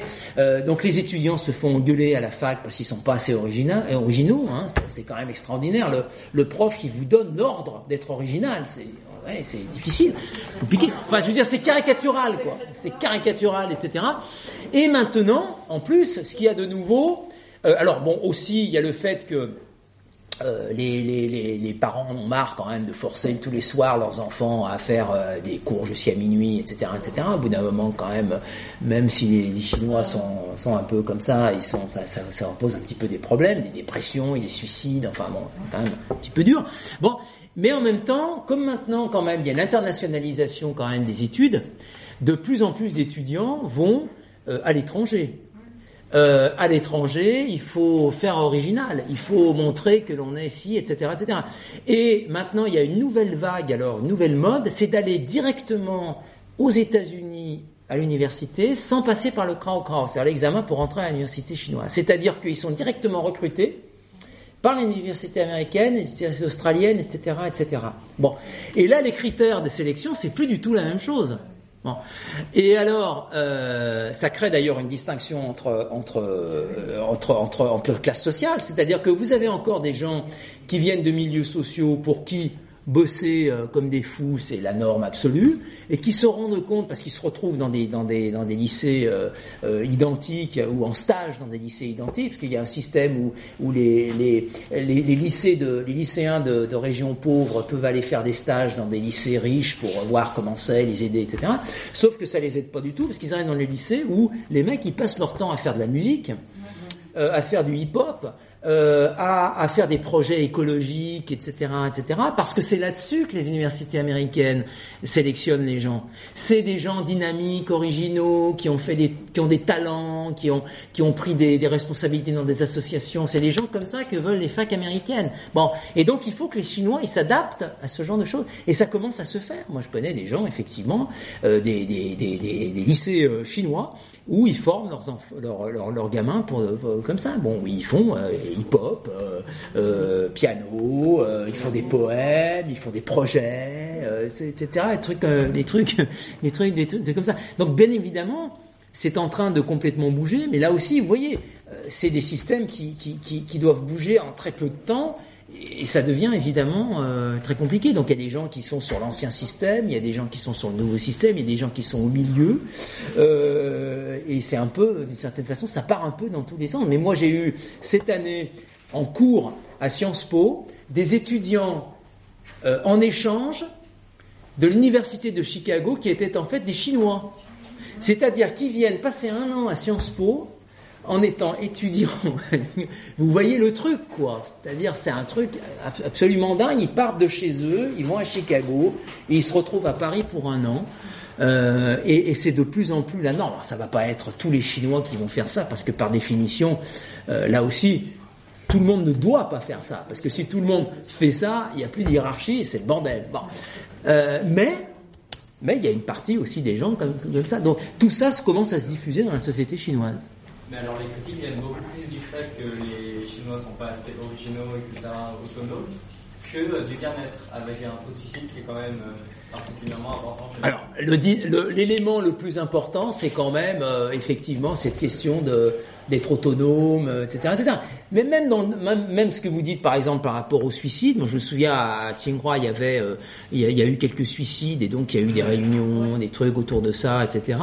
Euh, on disait aussi, oui, mais c'est parce que ces, ces, ces élèves, ils ont pas assez de recul par rapport à ce qu'ils font. C'est ça l'autonomie aussi c'est avoir du recul par rapport à ce qui vous arrive, c'est-à-dire que euh, que vous êtes capable de rebondir. C'est ça qu'on demande dans les sociétés modernes aussi aux gens. Hein. Ils sont mis à la porte, il faut qu'ils rebondissent, comme on dit. Hein. Ils ont loupé leurs études, il faut qu'on rebondisse. C'est exactement la même chose. C'est cette idéologie euh, de gestion de l'individu, on pourrait dire. L'individu doit se gérer lui-même. Et donc, ben, il, il- il tombe, euh, il tombe amoureux d'une nana euh, ou l'inverse, euh, elle se barre. Ben, il doit pas se suicider, il doit essayer d'en trouver une autre, quoi. Il doit se remettre en cause, il doit se demander pourquoi, il doit aller voir le psychologue en disant, etc. C'est cette idéologie de la remise en cause. De, de- mais c'est- c'est- tout ça va, va ensemble d'une certaine façon. D'autres questions? Oui. Tiens, On est obligé de la faire parce que tu es à la librairie La Griffe. Est-ce qu'en Chine, il y a des prémices d'un mouvement autoritaire, libertaire et compagnie, comme on a pu voir dans des pays comme l'Indonésie, où il y a des punks contre la charia, où on se dit c'est pas possible, il y a des gens qui sont carrément fous, qui mettent tout en cause, toute forme d'autorité. Pas encore. Moi, j'ai jamais. Alors, bon, d'abord, il n'y a pas quelque chose de, il n'y a pas de groupe officiel, euh, mais ça, on peut s'imaginer. hein, le jour où il y aura, euh, il y aura la griffe euh, en Chine, quand même, les choses auront quand même évolué. Bon, euh, bien évidemment, mais moi, je n'ai pas. Alors, je connais pas tous les Chinois, hein, je connais pas tout, etc. Mais euh, ce que je peux dire, c'est que euh, l'idéologie, euh, je dirais que l'idéologie libertaire on pourrait dire, est, est- très très peu présente dans les milieux, enfin pas du tout présente même dans les milieux intellectuels. C'est pas de ça dont on parle. On pourrait dire, c'est-à-dire qu'il n'y a pas de questionnement. On pourrait dire sur l'État. Euh, on a des questionnements sur l'État, trop d'État, pas assez d'État, le rôle de l'État, etc. Mais des gens qui, par exemple, remettent en cause, euh, je dirais, l'État ou qui remettent en cause les fondements même, je dirais, de la société euh, actuelle dans un sens un peu radi- radical, on en, on en rencontre, on en rencontre pas globalement. Quand on les, on parle, bon, quand ça c'est assez amusant, mais quand euh, quand les, penseurs euh, alternatifs, on pourrait dire européens, vont en Chine, euh, les gens comme euh, bon Badiou, il veut pas y aller en Chine, bon. Mais euh, quand Negri va en Chine, euh, quand euh, je sais pas des, des, des, des- gens comme ça vont, vont en Chine, euh, euh, ils sont reçus euh, soi-disant par l'extrême gauche chinoise. En fait, l'extrême gauche chinoise, c'est des maoïstes, quoi. Bon, voilà. Donc, euh, évidemment, ça va pas. donc, ça va pas aller très très loin dans la dans la dans la critique, etc., etc. Voilà. Donc, ils sont pas anti- autoritaires, etc. Euh, euh, à ma connaissance, à ma connaissance, il n'y a pas de de de, de, de réflexion, on pourrait dire euh, anti-autoritaire remet- remettant en cause l'État, etc., etc. Alors, par contre, il y a des punks. Bon, j'en ai rencontré, etc., etc. Mais c'est des punks du genre euh, bon, euh, on boit des bières, on fume des joints, euh, on saute les filles. euh, enfin, je, je parle des garçons. Hein, euh, euh, voilà, c'est plutôt anti-autoritaire dans le sens où bon, euh, auto- autoritaire personnel quoi. Euh, bon, mais j'ai jamais comment? Alors il y a des punks maoïstes. Alors ceux-là je les connais pas les punks maoïstes. Bon, mais euh, voilà. Mais c'est plutôt de ce genre-là. Mais mais franchement j'ai euh, moi j'ai très rarement dit de- j'ai beaucoup de mal à discuter de, de choses comme ça, disons avec euh, avec mes collègues sociologues machin etc. Ils sont sur des logiques si vous voulez, tous ces gens-là, les, les contestataires, on, peut- on pourrait dire, sont sur des logiques, comment dire, de modernisation. C'est-à-dire que euh, l'idée fondamentale, c'est que la Chine n'a pas encore atteint le niveau de modernisation nécessaire. Donc, euh, ce qu'il faut, c'est organiser les ouvriers pour qu'ils protestent, c'est euh, euh, obliger l'État à, à- respecter la loi, c'est etc etc. C'est la liberté des tribunaux, etc etc. Mais ça dépasse pas ce, truc. L'idée, c'est de créer un vrai État moderne qui respecterait les droits de l'homme, la démocratie, etc., etc. Mais ça va pas, euh, ça, ça, ça, euh, voilà, c'est tout. Mais donc, par définition, si tu veux, alors ça rejoint ce que disait un peu Jacques sur la, question qu'on a sauté l'étape. On est, on est, on a sauté l'étape révolutionnaire d'une certaine façon, et on est dans l'étape, on pourrait dire, de, perfectionnement de, l'État, euh, et voilà, un peu, un peu de ce genre-là. Oui, vous parliez, s'il y a vous parliez des grèves, effectivement, euh, ce qu'on lit en France, euh, c'est vrai qu'il y a énormément de grèves, euh, énormément de conflits sociaux en Chine. Souvent d'ailleurs enfin, victorieux, souvent pas souvent qui gagnent, qui vraiment des salaires, ce qui est plus le cas ici vraiment, hein, qui, qui gagnent des augmentations de salaire. Moi, ma question, c'est est-ce que ces euh, mouvements sont organisés Est-ce qu'il y a des syndicats reconnus officiellement ou pas officiellement, euh, constitués, euh, légaux Enfin voilà. Voilà, c'est ma question. Alors, il y a un syndicat, bon, qui est un syndicat euh, officiel, hein, qui est le syndicat, hein, euh, Ouais, donc qui est de, de partout, hein, euh, partout. Euh, Moi-même, j'étais adhérent du syndicat des professeurs de Tsinghua. Vous n'avez pas le choix de toute façon. On, vous, on vous retire des sous, on vous retire des sous sur votre salaire, donc donc, bon, voilà. Donc vous êtes membre. J'ai assisté aux réunions, d'ailleurs, c'était vachement intéressant. D'ailleurs, j'étais très content. Et il y a, il y a- donc il y, a, y a un syndicat, mais qui est évidemment euh, par définition un syndicat euh, officiel et qui est pas là véritablement pour défendre les intérêts des ouvriers.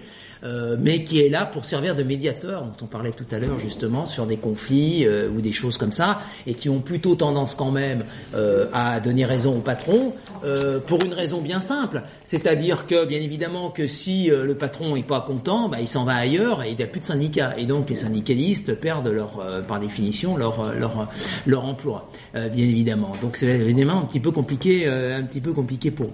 Alors il y a effectivement des mouvements.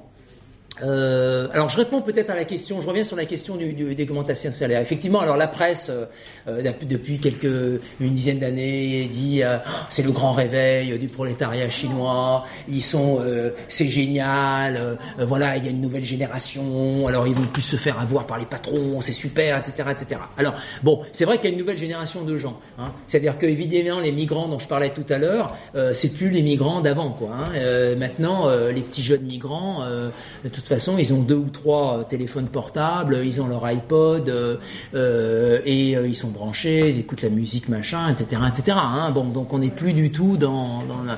bon et puis ils commencent bah, comme tout ouvrier à se dire bah ouais ça va cinq minutes quoi. Mes parents se sont fait avoir par le patron, bon ils sont un peu cons, moi je vais pas me faire avoir par le patron, je vais etc. Donc ils sont beaucoup plus exigeants, beaucoup plus exigeants par exemple la, la façon dont ils sont logés, nourris, euh, etc. Ont les conditions de travail. Euh, ils sont de plus en plus exigeants aussi sur les questions, euh, euh, par exemple ceux qui sont un petit peu plus vieux, qui ont la quarantaine, ils regardent quand même du côté de la retraite, etc. Et ils se rendent compte qu'en fait leur patron a pas du tout cotisé comme il devait le faire. Et ils sont pas contents du tout. Ils organisent aussi des grèves par rapport à ça, etc., etc. Donc il y a une nouvelle génération. En même temps, s'il y a quand même comme on dit, un réveil du prolétariat. C'est aussi parce que c'est dans l'intérêt, encore une fois, du gouvernement chinois, c'est dans la logique du gouvernement chinois que d'augmenter euh, les salaires, que d'améliorer la formation professionnelle des ouvriers, parce qu'on veut des ouvriers maintenant qui puissent pas simplement faire du jean, mais faire euh, du euh, du train, etc., etc. Enfin, globalement, en tout cas. donc, il y a un jeu très, très, très, très, très compliqué et très, très subtil euh, et comme par hasard, euh, là où les augmentations de salaire sont les plus importantes, c'est les entreprises étrangères, notamment euh, taïwanaises et, japonaises, qui sont quand même relativement mal vues, et donc ils ont intérêt à, à la fermer un peu et à faire profil bas.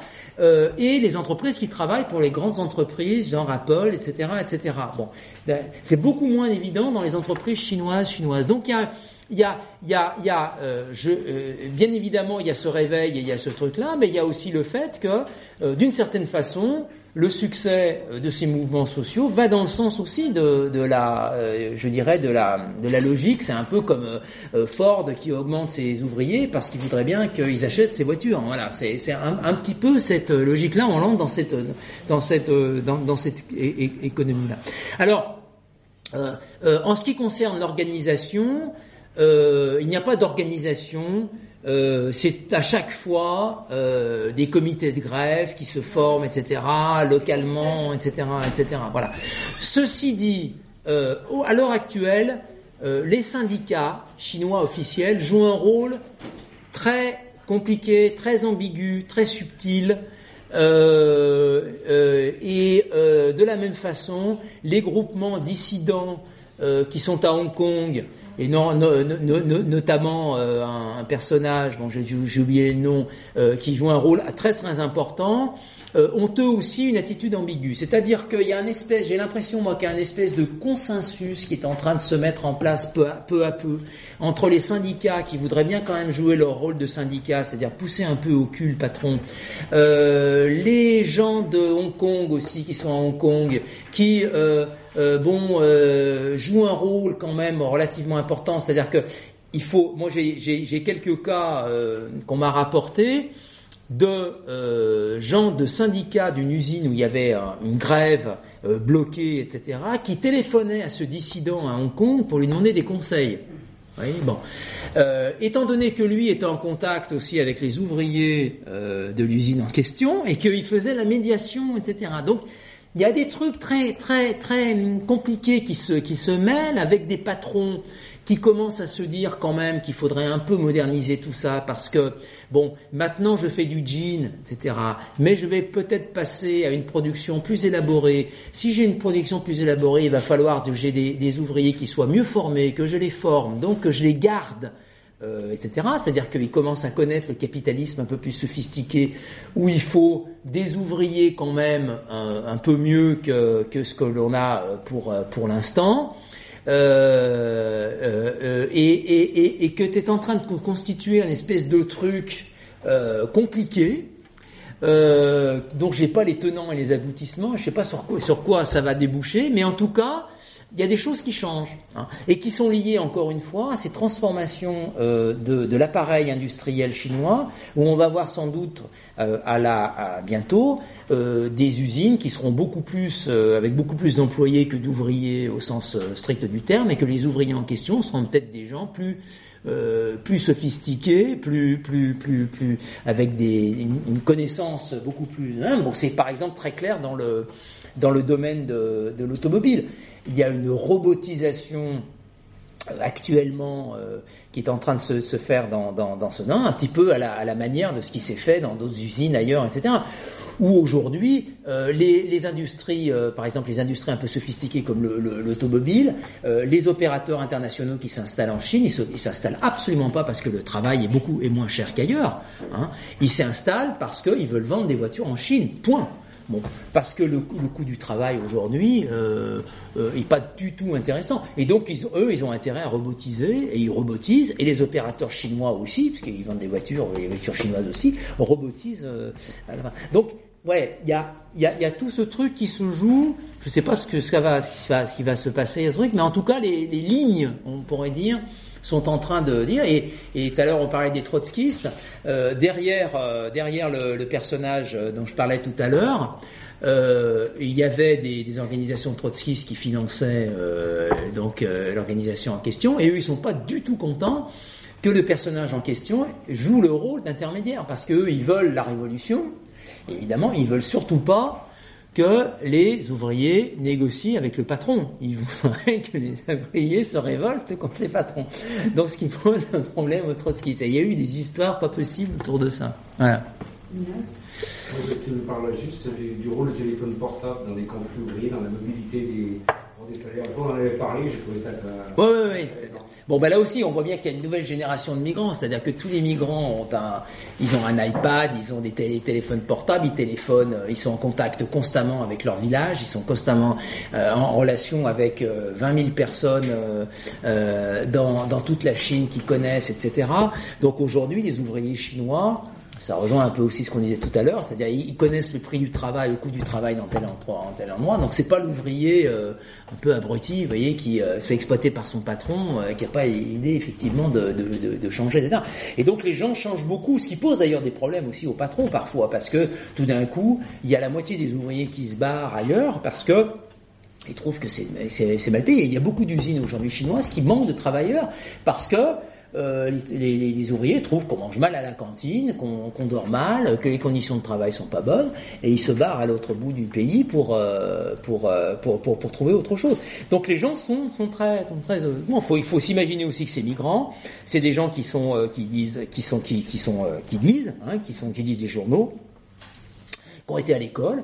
C'est loin d'être des d'être des, des, des gens qui viennent de, de, de, hein, de euh, euh, retardées, etc. Donc voilà, c'est un élément très important. Et quand je dis, euh, moi je suis en contact, pour vous dire une anecdote, avec un un, un jeune euh, avec un jeune migrant que j'ai rencontré dans le train complètement par hasard. On a discuté, etc. Et donc euh, euh, on, on, on dialogue sur euh, sur Weixin, donc la, la, le WeChat chinois, euh, constamment.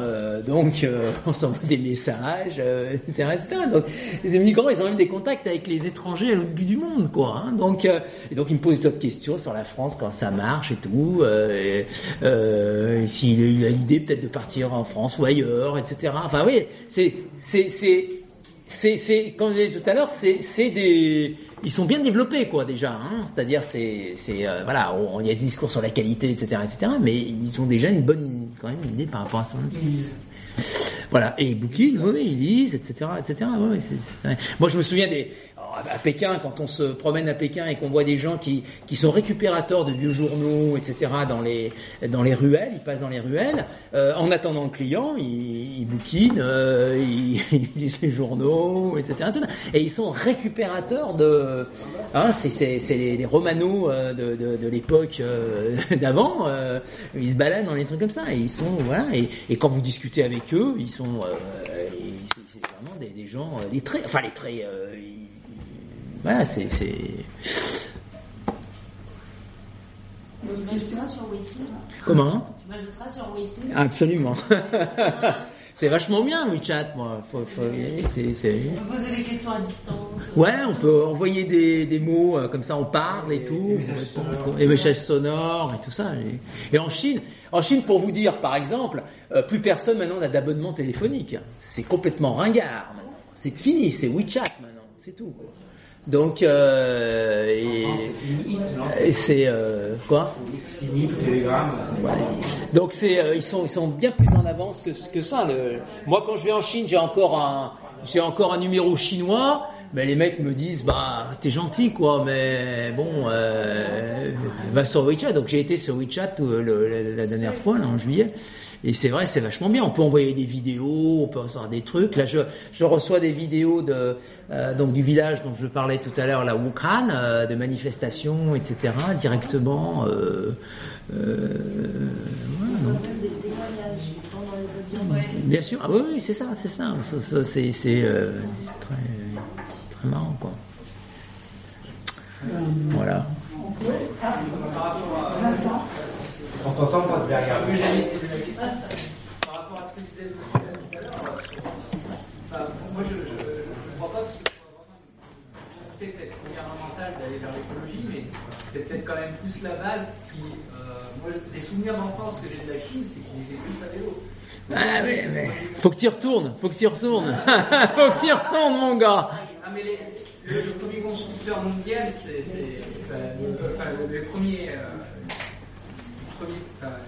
là où on vend le plus de voitures, c'est quand même la Chine. Ouais. Ça, ça, a changé énormément. Ah ouais. En un siècle, c'est devenu l'atelier du monde. Je veux dire. Euh, bon, bah, en un siècle. Pas en un siècle, en 15 ans. Donc, la semaine dernière, on avait un débat avec, euh, sur Buber et sur l'Allemagne qui s'était, euh, au siècle dernier, qui s'était industrialisée euh, à la va-vite. Et du coup, ça avait, ça avait donné une conscience écologique et tout ça. Et je pense que là, c'est pareil, c'est la conscience écologique, elle est d'abord dans la société et le politique suit après. C'est forcément comme ça. C'est c'est. Le, le, politique qui soit qui soit moteur là-dessus. Enfin, en Chine, en Chine, en Chine, pour te dire les choses. Je, dire, je crois qu'on va discuter comme ça, on va arrêter de donner la parole. Ceux qui veulent boire un coup peuvent boire un coup. Non, là, en Chine, non, mais juste là-dessus. Rangez deux trois chaises. On a des bières à